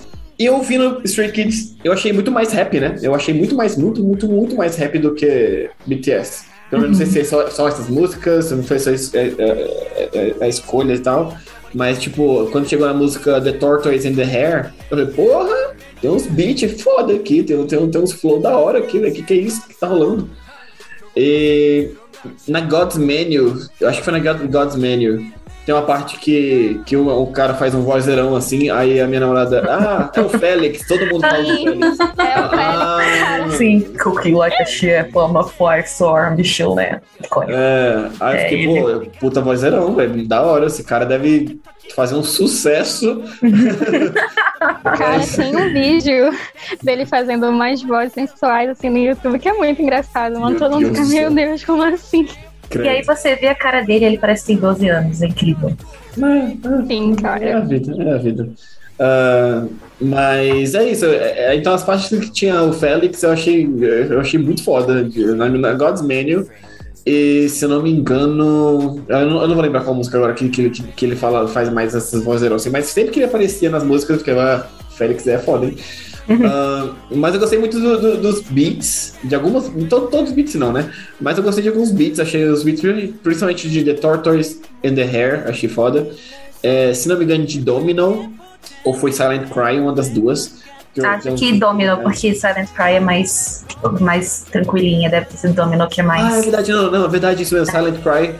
Quando tocou Silent Cry, eu falei, ah, aí, ó, K-pop quieto, o K-pop K-pop triste. quieto. É, eu, eu achei massa, eu achei legal. Eu, eu comentei assim, pô, eu, eu não sabia que BTS tinha músicas que- lentas que nem o Stray Kids, porque eu falei pra minha namorada, ela falou assim, ah, não, BTS tem muita música lenta, eu gosto, das- eu prefiro as lentas. Aí quando eu vi Silent Cry, ou então uma das músicas do, do Stray Kids que a Gabi botou, eu não lembro agora qual, que era um pouco mais lenta, assim, era tipo uma, uma vibe mais quietinha, assim, aí eu fiquei tipo, poxa, tem, tem música lenta do, assim do BTS também? Ela falou, tem. Eu falei, ah, porra, foda. Eu falei, Legal, queria ter ouvido. Ah, mas acho que foi Silent Cry não, porque eu tô ouvindo Silent Cry agora e não é. Deve ter sido 19 ou Taste. Taste é a última, inclusive, que é, toda isso única e isso aqui sexy. foi uma música bem mais Muito que- lenta, assim. Eu fiquei tipo, ah, maneiro, gostei do, do K-pop que é. Ah, e eu gostei muito dos, dos- de alguns beats e de algumas. E, e da voz do vozeirão do Félix, que ele, né? Ele, ele- foi um diferencial que eu eu achei maneiro, assim, na banda. E é isso, achei legal. Achei que em questão de, de, de letra, não parei pra ler, ouvir as letras, I'm sorry. E em questão de refrão, achei o refrão, os refrões bem parecidos com o do BTS também, assim, tipo, bem fora, claro que tem umas músicas diferentes, mas os refrões, refrões parecidos. Mas é, o diferencial dos Stray Kids me, me chamou a atenção, achei, achei legal o Félix e, e essa parada um pouco mais pro, pro, pro rap. Legal, gostei de saber, gostei de saber. Eu queria entrar logo depois do Lucas, porque eu tive duas das mesmas percepções que ele teve. Eu também achei que, ao contrário do BTS, tem bastante, tem muito mais rap, né? Pro terror da Carol, E- coitada. E também. e também eu nunca tinha ouvido falar nessa, nessa banda de, de K-pop. Também nunca ouvi falar, nem, nem nada. Achei diferente, achei até boazinha das músicas mais lentas, né? O K-pop mais lentinho. Também curti o vozeirão do cara naquela música. E, e é isso. Pra um estilo que eu nunca tinha ouvido, eu também achei muito parecido com o BTS. Porém, eu notei que esse tem mais rap. É, eu não, não achei incrível, mas também não achei ruim, não é difícil pra ouvir. Fora o, o, o- Na verdade, nenhuma, nenhuma, nenhuma playlist foi difícil pra ouvir assim. Talvez só o, o Emicida, mas ainda foi ok. E se tiver tocando em algum lugar também eu não vou reclamar. E é isso. Curioso, porque essa playlist eu acabei ouvindo pouco, acho que eu ouvi umas três vezes só. E a primeira impressão que eu tive foi o oposto do que vocês falaram, que eu falei, caraca, isso aqui parece ir muito mais pro pop e tal. Acho que porque as primeiras músicas vão mais animadonas e tal. E o pop eu achei um pouco mais. Eu não sei dizer o que. Exatamente, mas o pop deles eu achei um pouco mais pop do que o pop dos, das músicas do BTS. Não sei exatamente como explicar essa sensação. Ah, mas é, mas é real, porque, tipo, a Mirror, que é a primeira música que eu botei na playlist, ela é o puro suco do EDM mainstream de 2014. É, eu, Eu tenho, é, eu tenho, é. eu tenho consciência disso. Sim, mas eu eu acho que na outra vez eu fui vendo, ah, tá, principalmente eu acho que da, daquela que o Lucas falou na Tortoise in Rio, que é bem mais rap, eu, eu curti pra caralho o beat deles também, eu acho que tem uma, uma parada legal e o flow deles também é muito bom. Sei lá, eu acho que tem alguma coisa no, em- no coreano que eu acho que combina com o rap, assim, eu acho que a, a- a- os ditongos e tal, e a, e a- cara, língua sim, combina muito legal com o rap. E eu acho interessante também que eu fiquei muito curioso pra ler as letras, porque eu, eu fui, assim, não dá pra saber, né? Porque eu, eu não manjo da língua, mas eu pelos títulos, assim, e pela, pela algumas coisas eu vi, pô, parece que tem alguma coisa interessante aqui, porque de vez em quando tinha algumas fases em inglês, né? As, as fases pareciam ter um- uma conotação assim, caraca, parece que tem uma coisa legal aqui, pena que eu não tô, eu tô num momento extremamente ocupado da minha vida que eu não tive tempo pra parar e dar uma lida nas letras, eu também queria muito dar uma olhada nas performances ao vivo, porque parece que tem um, parece que tem um potencial pra fazer muita coisa, como são muita gente, né? Oito pessoas, acho que eles conseguem fazer umas paradas interessantes. Eles têm. é, e eu já tinha ouvido falar alguma coisa sobre as, as coreografias deles serem muito legais. E, Jade, por favor, doutrina esse homem. Mostra a performance de God's Menu pra ele. e acho que é isso. Eu, achei Eu ainda tô bem- no BTS, espera lá.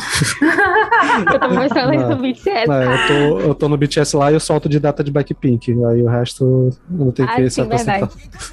Mas é isso, eu achei muito interessante. Eu queria ter mais tempo pra ouvir. E com certeza eu vou dar uma ouvida depois, né? Depois do episódio e tal, com mais calma, pegar as letras pra dar uma olhada. Eu acho que, é, que clicou legal comigo a sonoridade deles.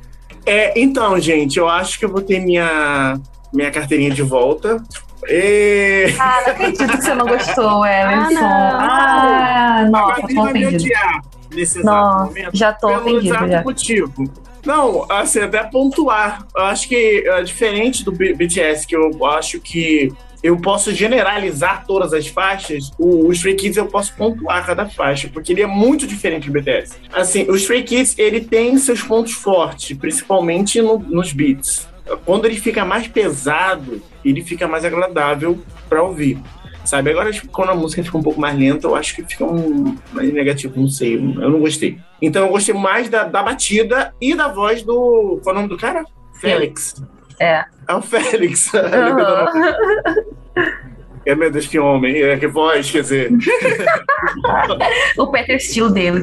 É, exatamente, é o Pedro Laço, coreano. É o, então, a, a música God's Minuto, não foi essa que o Gabi que você me mostrou? Foi, eu gostei dessa música por causa dele e da batida. Agora, os outros membros eu acho que eu posso até ignorar. Porque ele e a batida, a parte do rap, funciona melhor, sabe? Assim, ele pode até pensar em uma carreira solo. E assim, é, é, esse é o único ponto negativo, que parece que só tem, só tem ele e os outros ficam planando em volta. Parece que quando ele entra, ele toma o holofote. Pra mim, na minha visão. Né? Uhum. Então, Mas assim, é normal, viu? Porque quando a gente, quando pelo menos a maioria das pessoas que eu conheço que começam com Kids, todo mundo orbita ao redor do Felix, porque é muito diferente a voz dele, de todo mundo. Aí depois que você vai ouvindo mais, você começa a diferenciar a voz de um de outro, né? Eu acho do o rapper, o Tiambin, o rap dele é muito diferente, que é o que começa agora dos meninos, não sei se você vai lembrar. Mas ele tem o rap mais cortado, mais cuspido. E eu acho Uhum. muito, muito único. Mas eu super entendo, de verdade. Uhum. É, aí sim, eu gostei da música Maniac, né? Que tem, uma- tem ali o, o cara lá cantando. Começa a música, né?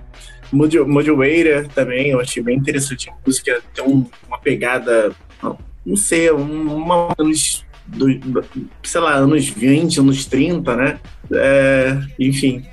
É, eu achei bem interessante. Eles têm. é, é, é, eles variam, né? Eles gostam de pegar algumas coisas e é, e misturar com K-pop, com rap, né? Mas assim, no contexto, como, como é, você até concordou comigo, que assim, na primeira impressão que eu tive, só tem um membro e pessoas falando em volta, né? Mas é isso, essa foi a experiência. Foi interessante. Talvez eu é, se eu ouvir mais algumas vezes, eu acho que vai até descer um pouquinho, né? Mas é, foi, foi interessante. É, entrar aí nesse universo de, do K-pop masculino, né? É, Stray Kids, eu não conhecia, eu nunca tinha ouvido falar em Stray Kids. Como eu vou fazer essa comparação com o BTS, porque aqui nesse episódio são os dois representantes, os dois representantes do K-pop, embora, né, sejam, eu tenha achado eles bem diferentes, assim. E inclusive um diferente em que eu não gostei do Stray Kids. Eu gostei da faixa Manic, I'm sorry for my English. Mas a Maniac, eu gostei dessa faixa especificamente, mas eu não gostei tanto deles musicalmente assim, não. Eu gostei bem mais do BTS. Eu achei o Stray Kids meio repetitivo, mas num sentido de que parece que eles usam a mesma fórmula em todas as músicas. E não que seja ruim, eu só não gostei, sabe? Eu achei o. É... Ai, eu não vou ficar comparando com o BTS, enfim. É... Não, eu gostei menos deles, assim. E não achei ruim, mas eu gostei um pouco menos deles, é, de Stray Kids. Mas essa faixa Maniac é muito boa. Eu gostei dela especificamente. Bom, novamente, né, a minha irmã ficou super feliz quando ela me ouviu escutando essa playlist super alto em casa, porque ela falou, nossa, Stray Kids e tal, ela curte mais do que BTS atualmente, né, então ela olhou a playlist da Gabi, super julgou, assim, a playlist dela, É, e quando viu algumas faixas, falou, ah, essa aqui é legal, cadê a faixa tal? Ficou lá julgando. Então foi uma experiência legal de ouvir com ela, assim. Eu acho que eu gostei em comparação, obviamente não tem como fugir dessa comparação, porque tem dois estilos, aliás, o mesmo estilo de duas bandas, né, no, no episódio. E então não tem como deixar de comparar com BTS. Eu acho que eu gostei é, muito mais do que BTS, então vou nesse coro que, que curtiu mais essa banda do que a outra. Mas também concordo que quando é mais lenta, é mais chato, assim, meio. Ai, tá bom, vamos continuar, mas, sabe, dá uma pegada. Acho que é mais legal quando é mais animado. E eu gostei muito da faixa Maniac.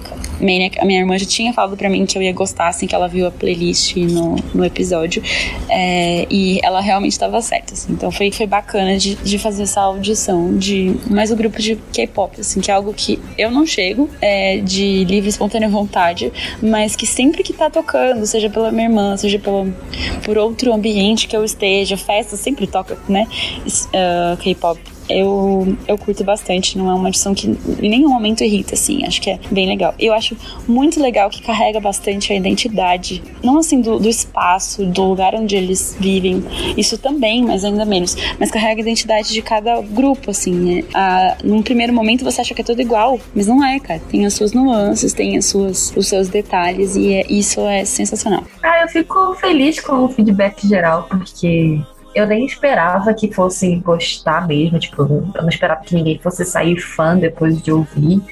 Mas eu acho que, tipo, acho que o mais importante nesse quadro geral de tudo menos metal mesmo, é realmente a gente quebrar preconceitos.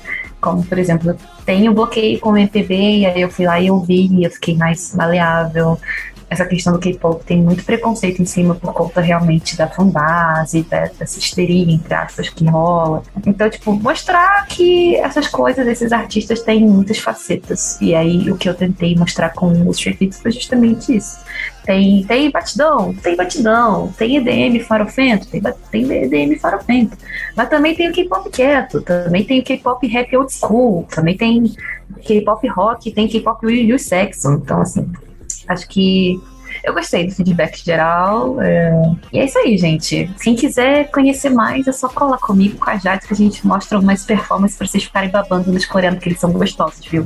Isso aí, eles são mesmo. Sim, sigam no é mais informações.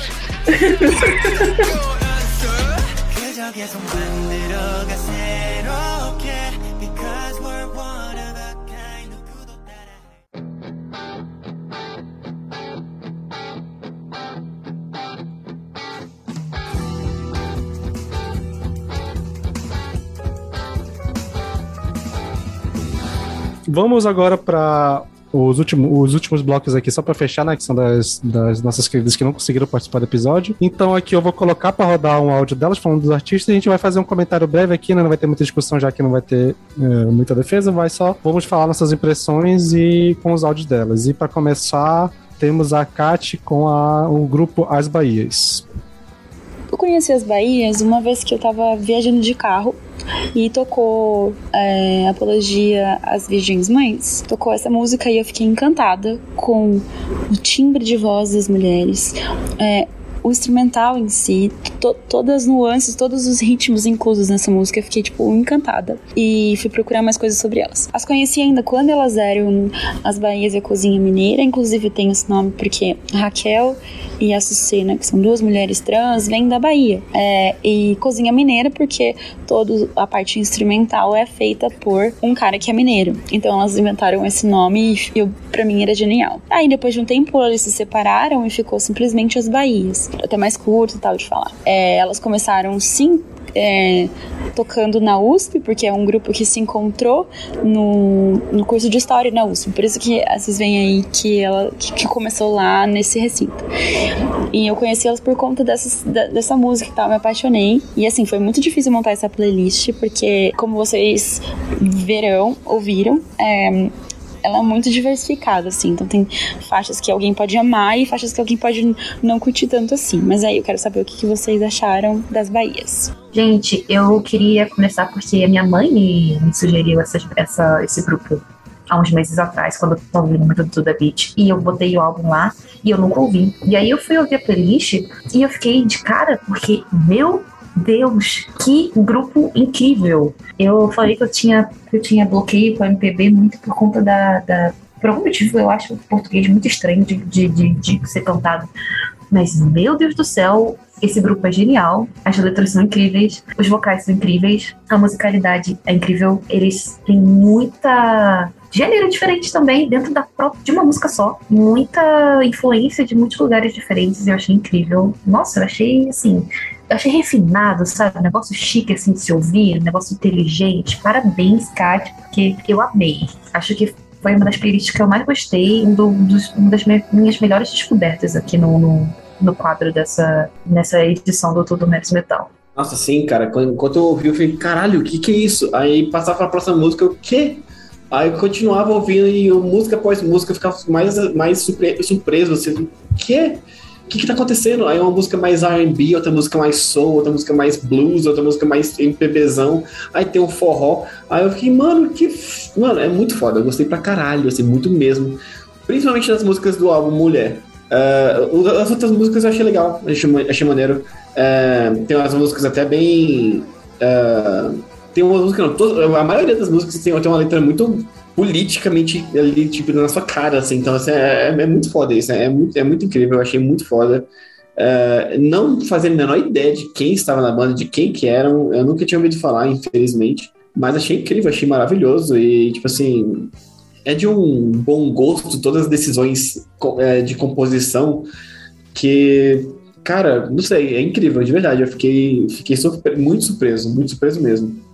Deixa eu já emendar com o que vocês falaram, porque eu também tive a mesma impressão. Eu fiquei muito su surpresa quando eu terminei de ouvir a, a, playlist.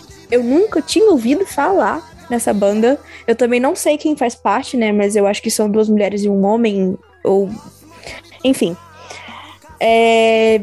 A, a música Lavadeira Água tem, nossa, um instrumental delicioso, uma guitarra, um piano, um baixo, daquele baixo que se sente assim, a pulsação do seu coração. E a, letra da música volta é um puta soco no estômago. Nossa, me, me senti mal ouvindo. E quando eu terminei de ouvir essa playlist, eu fiquei pensando que, porra, como que o Brasil é tão rico musicalmente e a gente às vezes não dá conta ou a gente não valoriza. Eu fiquei assim, completamente besta com, com essa playlist. Eu gostei demais. É, tem esse lance dos, do, da, das misturas de ritmos, que não fica uma coisa muito aleatória. Eles conseguem fazer tudo encaixar muito bem. Os instrumentos, né, 100% brasileiros, também são um show à parte. E, enfim, Parabéns, Kat. Vou ouvir mais e vou indicar para todo mundo.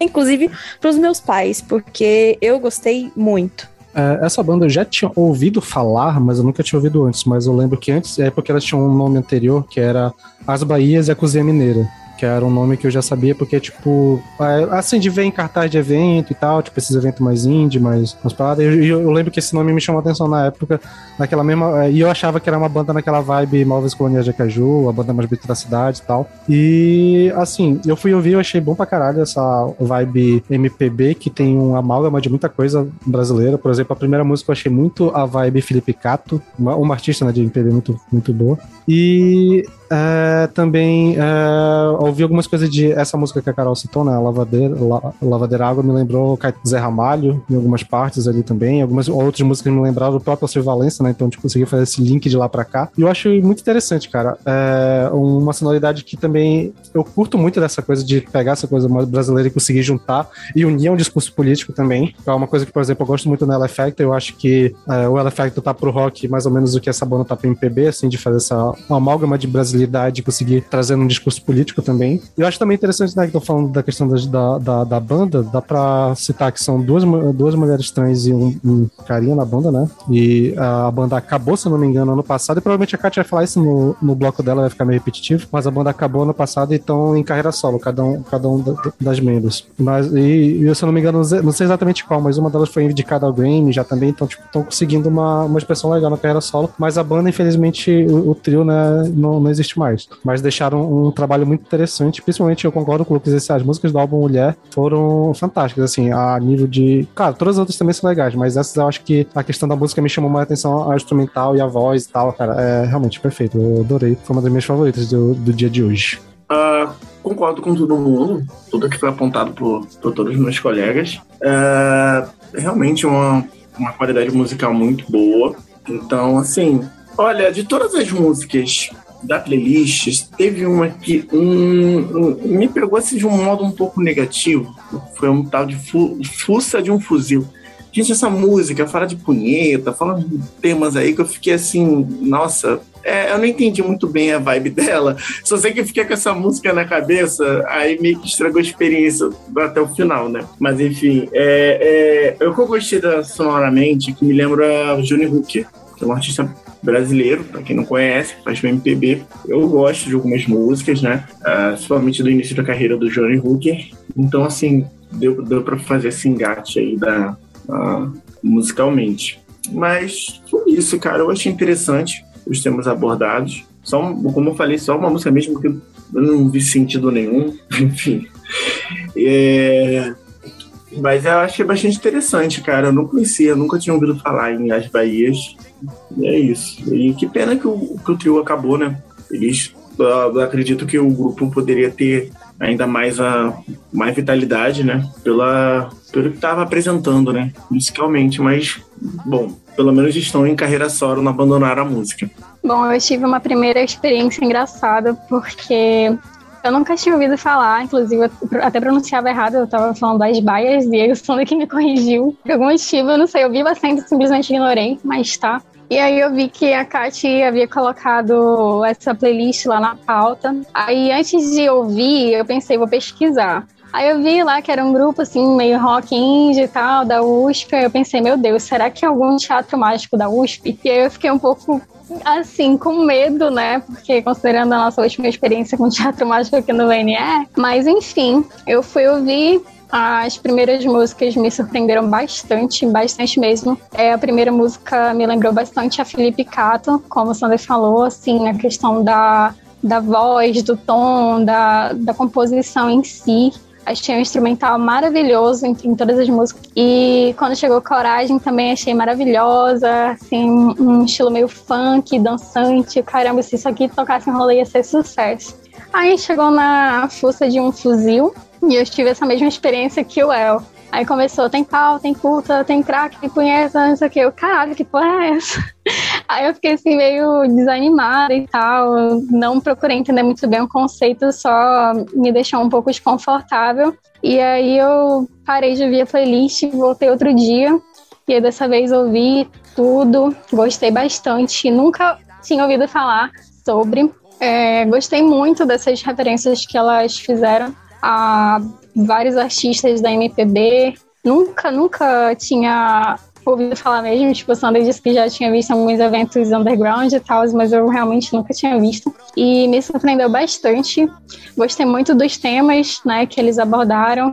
Depois que eu soube que não sei qual foi o álbum, mas teve alguma indicação, algum prêmio importante. E, tipo, foi a primeira mulher trans que foi indicada eu fiquei, caralho, realmente é um trabalho muito importante que elas estão fazendo, mas eu adorei, de verdade. Eu acho que vou continuar ouvindo, pretendo continuar ouvindo. Não sei é, como é que tá agora, né, que eles estão separados, não sei se eles estão trabalhando com o próprio nome, realmente não pesquisei essa parte, mas é uma coisa que, que eu pretendo ver depois para continuar acompanhando, porque realmente é uma coisa maravilhosa, como a Carol falou, né? Que às vezes tem tanta coisa brasileira sendo feita com tanto carinho, com tanta dedicação, e a gente realmente percebe todo o cuidado na parte é, instrumental, principalmente, que a gente não conhece. Então, foi uma experiência incrível. Uh, trazendo algumas informações, eu vi aqui que tem, elas têm uns, uns. Como é que fala quando a música faz parcerias, feat com artistas bem interessantes, tipo Ricon Sapiência, a Miss Rebeca, né, que era essa segunda faixa. Lineker também, né? E Lineker, e a Linda Quebrada também. E a, a Lineker meio que apadrinhou eles, assim, tipo, meio que foi, foi ela que apadrinhou essa banda meio pra, no começo da carreira deles. Eu nunca tinha ouvido as Bahias, eu realmente não conhecia esse projeto. Eu achei ele bem interessante. Eu acho que foi o que eu mais gostei de ter conhecido nesse para esse episódio. É, eu fui positivamente surpreendida. Eu gostei da playlist que a Kat montou e eu não lembro o nome da música que eu gostei. Peraí, Melancolia. Foi a música que eu mais gostei. E eu achei muito interessante mesmo, assim. Eu não tenho muito mais o que falar, porque música é sentimento para mim. E. Mas não só por uma questão afetiva, eu achei bem inteligente mesmo, bem, muito bem pensado, muito bem executado. E eu acho que representa muito do que de bom a arte no Brasil tem. Gente, eu fiquei muito feliz que vocês gostaram. É, que alguns não conheciam e curtiram. Quem conhecia gostou mais ainda. Fiquei muito feliz. E sim, num primeiro momento parece super que é o Teatro Mágico da USP. Graças a todos os seres do universo, não é. Porque, né? E é isso.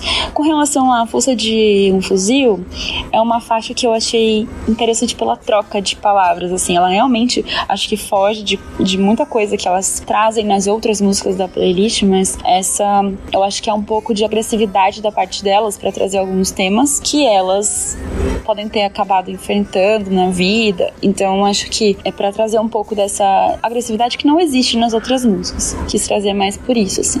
É...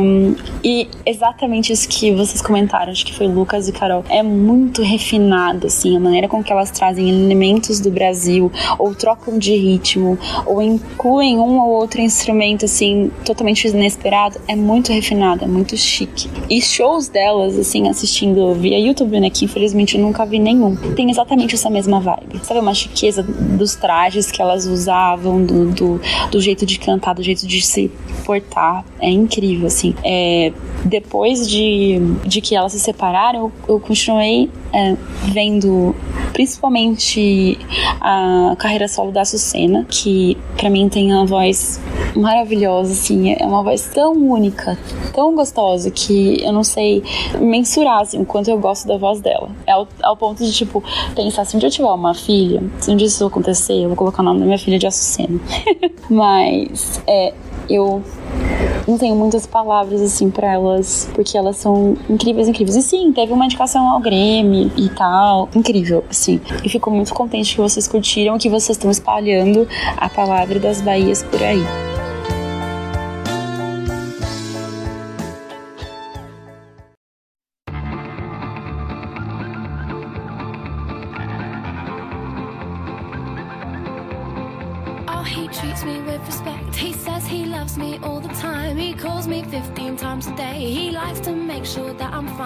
Beleza, então, pra finalizar, a última artista que temos aqui, quem escolheu foi a Carole. E vamos de Lily Allen. E aí, Carole, o que, que você diz?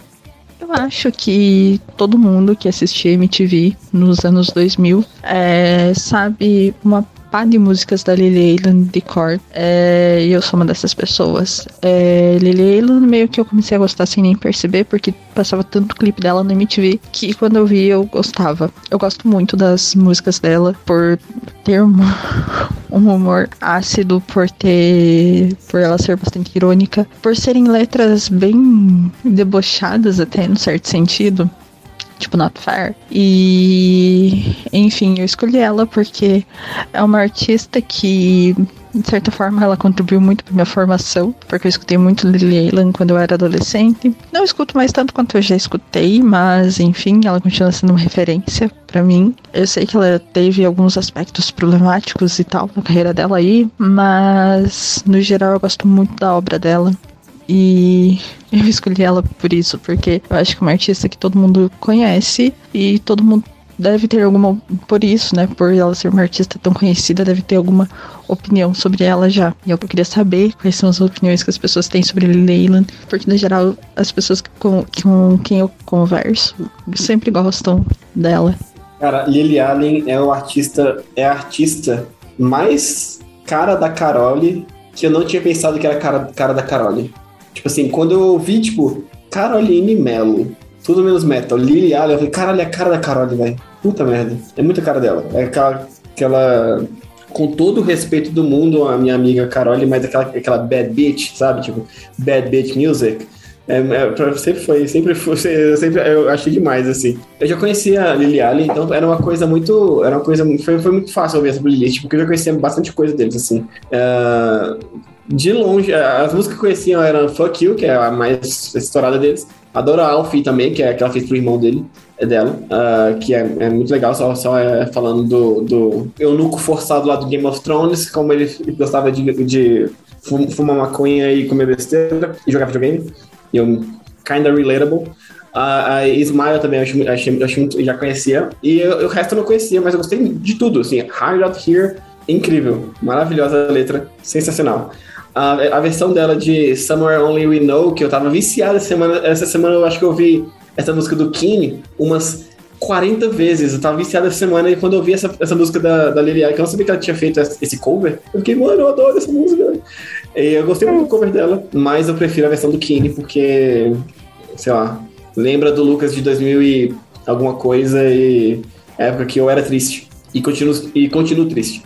Ah, e é isso, eu gostei muito do álbum inteiro, assim, do álbum, da playlist inteira, achei uma delícia, foi facinho de ouvir. Eu acho Lily Allen uma, um, um pop contra cultura, um pop meio, meio rebel, assim, meio.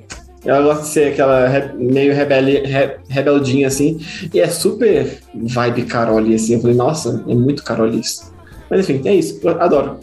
O que eu tenho a dizer sobre a playlist foi que eu retornei menos pra ouvir foi essa. Eu achei maneiro mas não me fisgou tanto assim. Tipo, é um pop, ah, legal e tal, tem umas músicas interessantes, eu gostei, tipo, acho que a primeira tem uma batida meio tipo de faroeste, achei legal. Eu gostei da voz dela e tal, mas sei lá, não me pegou muito. Mas, e, e também a Smile, ela é o puro suco da Mix, que essa música me lembra muito a, a, a rádio Mix. Não sei porquê. E eu, incrivelmente, não conhecia a, a última, que é a mais famosa. Então a única que eu conhecia dessa playlist era a Smile. Mas assim, é isso. Acho que eu achei maneiro. É, eu acabei não, não me atentando tanto assim às letras para dar uma olhada qual conteúdo e tal. Só mais na música mesmo. E a música, assim, eu achei a voz dela legal, tem umas ideias legais, acho que os refrões ela canta muito bem e tal. Mas, sei lá, não, não me fisgou tanto assim. Tô com o Sander nessa, conheço a Lily Allen faz bastante tempo. É, nunca fui fã, sempre foi aquele tipo de música que tocava na rádio, eu ouvia assim por tabela, mas nunca fui atrás realmente de ouvir um álbum completo, de acompanhar a vida dela, nem sei o que ela tá fazendo ultimamente, na verdade. E Miss Smile, acho que é a música mais famosa, né, junto com You. Inclusive, a Smile recentemente virou trend no TikTok por algum motivo. E aí, quando eu tava ouvindo essa música, eu pensei, ah, é a música do TikTok.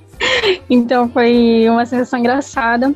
Mas, no geral, acho que eu ouvi essa playlist uma, duas vezes no máximo. Acho bem básica, na verdade. É, não é uma coisa que incomoda, mas não, também não é aquela coisa que te fisga, assim, que te faz ter interesse de ir lá e ouvir. Mas eu acho que isso não é da playlist em si, sim da, do trabalho dela, né, no geral. Então, não sei, eu só achei básico, só isso. Já vou começar dando um spoiler de que foi uma das playlists que eu mais amei. E eu era uma adolescente que via muito MTV, né? E a Lily Allen era estourada, super estourada na época. Tanto que três músicas dessa playlist eu já, já conhecia, por causa de clipes que, que passavam e tal. Mas para mim ela era, assim, era uma cantora, apenas. Nunca tinha parado para ouvir, prestar atenção nem nada. E assim, eu tava perdendo muito, porque as letras da Lily Allen são sensacionais. A letra de Not Fair é incrível.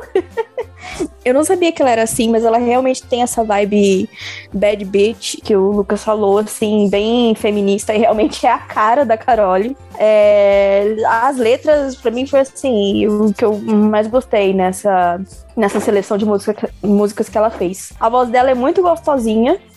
É realmente um, um pop meio ao contrário do, do, do, do pop que a gente costuma né, conhecer. E a voz dela, né, é muito gostosinha de ouvir. E é isso, eu curti demais e eu com certeza vou ouvir mais da Lily Allen.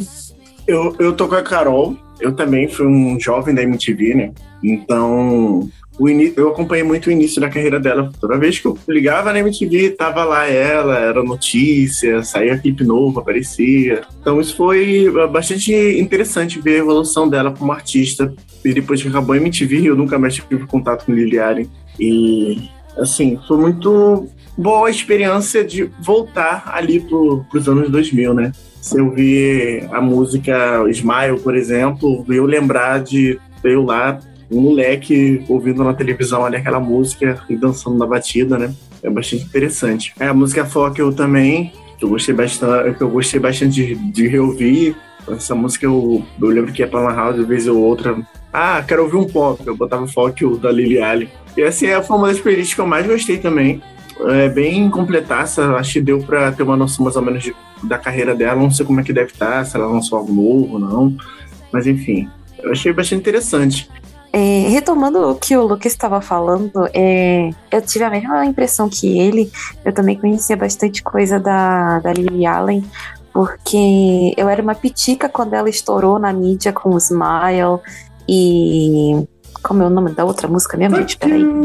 Não, essa, essa já foi um pouco mais pra frente. LDM. Smile e LDM exatamente. Então, nossa, tocava muito na, no Multishow e na MTV, eu amava demais. E aí, é, eu me dei conta que eu conheço bastante coisa dela. 22 é a minha favorita, provavelmente. Também tinha uma que eu gostava muito, que era Not Fair, que a Carol não botou. Que a Carol não botou, né? E aí, é, pra mim também foi botou muito sim.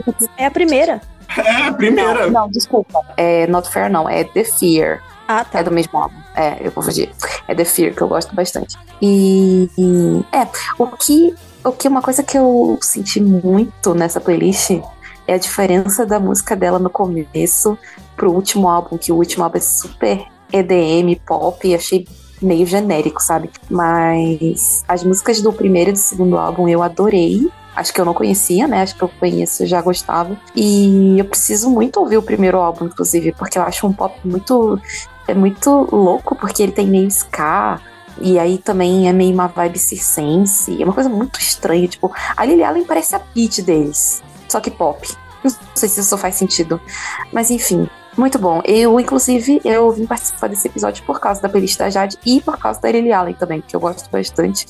E eu queria conhecer mais. Então, adorei também, Carol. Parabéns. Grandíssima Lily Allen. Cara, foi muito interessante abrir essa playlist, porque primeiro eu abri o arquivo do, do VNE, né, da pauta, e lá tava assim, Lily Allen. E eu falei, quem desse grupo escolher Lily Allen, né? Pensei, não sei, não faço a mínima ideia. Aí comecei a escutar as letras, quer dizer, prestar atenção nas letras, e falei, é, é Carole, atualmente Caroline Allen. só podia ser ela. Lucas tá coberto de razão que só podia ser ela. É, e foi uma coisa muito engraçada, porque, tipo, eu ouvi a playlist pensando, nossa, não conheço nada dela de nome.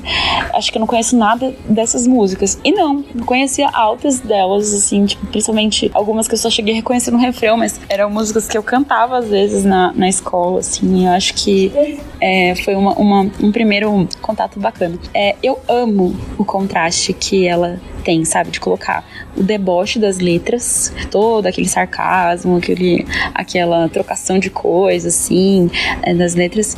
É, em contraste com as músicas, que são fofinhas, sabe? Ela, tipo, traz um, um toquezinho fofinho, o tom, o timbre dela é fofo, né? Isso é muito contraposto, acho que fica bem incrível. Algumas letras são meio, tipo, chegam a ser um pouco infantis, mas tem sempre esse tom de sarcasmo que eu acho que é, que é, que é característico dela. É muito legal de você ouvir assim, Sempre. Não, mas às vezes é, é, é uma coisa bem gostosinha, assim, de você encontrar numa playlist, encontrar no meio de um negócio assim. Eu gosto bastante, eu curti bastante.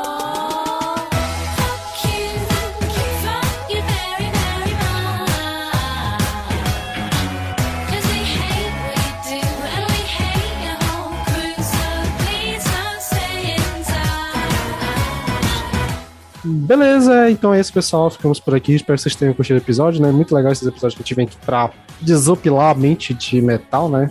Pra dar uma variada. Vai ser, como já tá sendo, né? Vai ser uma, uma série anual, então todo finalzinho de ano a gente vai encerrar o ano mais ou menos no finalzinho com um episódio desse. Então, ano que vem tem mais. E é isso, a gente vai deixar no post do episódio tanto os nomes quanto as playlists que todo mundo aqui criou, pra vocês, quem quiser ouvir, os artistas. Então vai estar as playlists de todo mundo aqui, pra quem quiser dar uma ouvida nos artistas. E, e é isso, até o próximo episódio. E fiquem com o cookie do, do grupo New Jeans.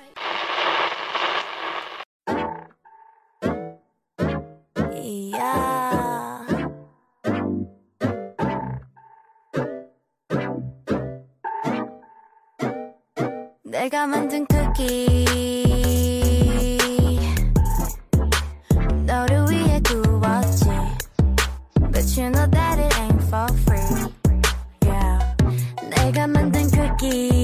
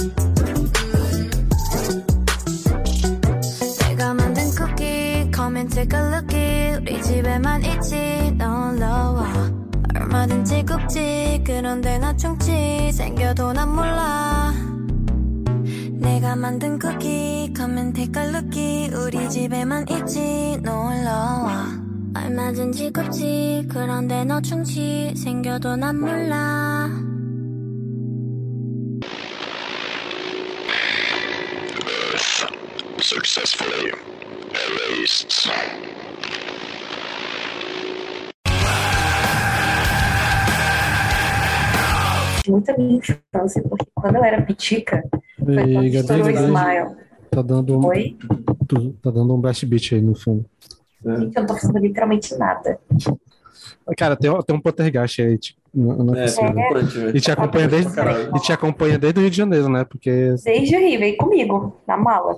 É um encosto. Oh, pelo amor de Deus. Agora eu bati na madeira. É, ok. Tá tudo bem? Ok. Cara, continua, continua. É, Ok. Tu tá batendo agora de propósito? Não, não tô. Cara, é o mesmo som que quando tu bateu propositalmente. Isso que é bizarro. É, eu tô isso que é ficar com bizarro. medo. tá repetindo, velho. É, Mas parece que você tá assim? batendo 300 vezes na madeira. Ó, pega uma folha de arruda, Aham. sal grosso. Salzinho grosso. Sim, eu vou ter que fazer, porque ainda tá, gente. Tá muito. Tá bastante.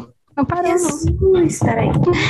Eu, eu, tô, eu tô começando a ficar realmente preocupado pela, pelo, pelo Tô começando a bem-estar ficar da com medo, sim. Sim. Provavelmente, Malucas, provavelmente é, é, é como tá te acompanhando há muito tempo, provavelmente não vai fazer nada de mal contigo. Então tá de boa. Tá tira essa boca pra lá, pelo amor de Deus. Que não. Provavelmente um parente que tá te Na cara do acompanhando. Senhor, não, ele é Satanás.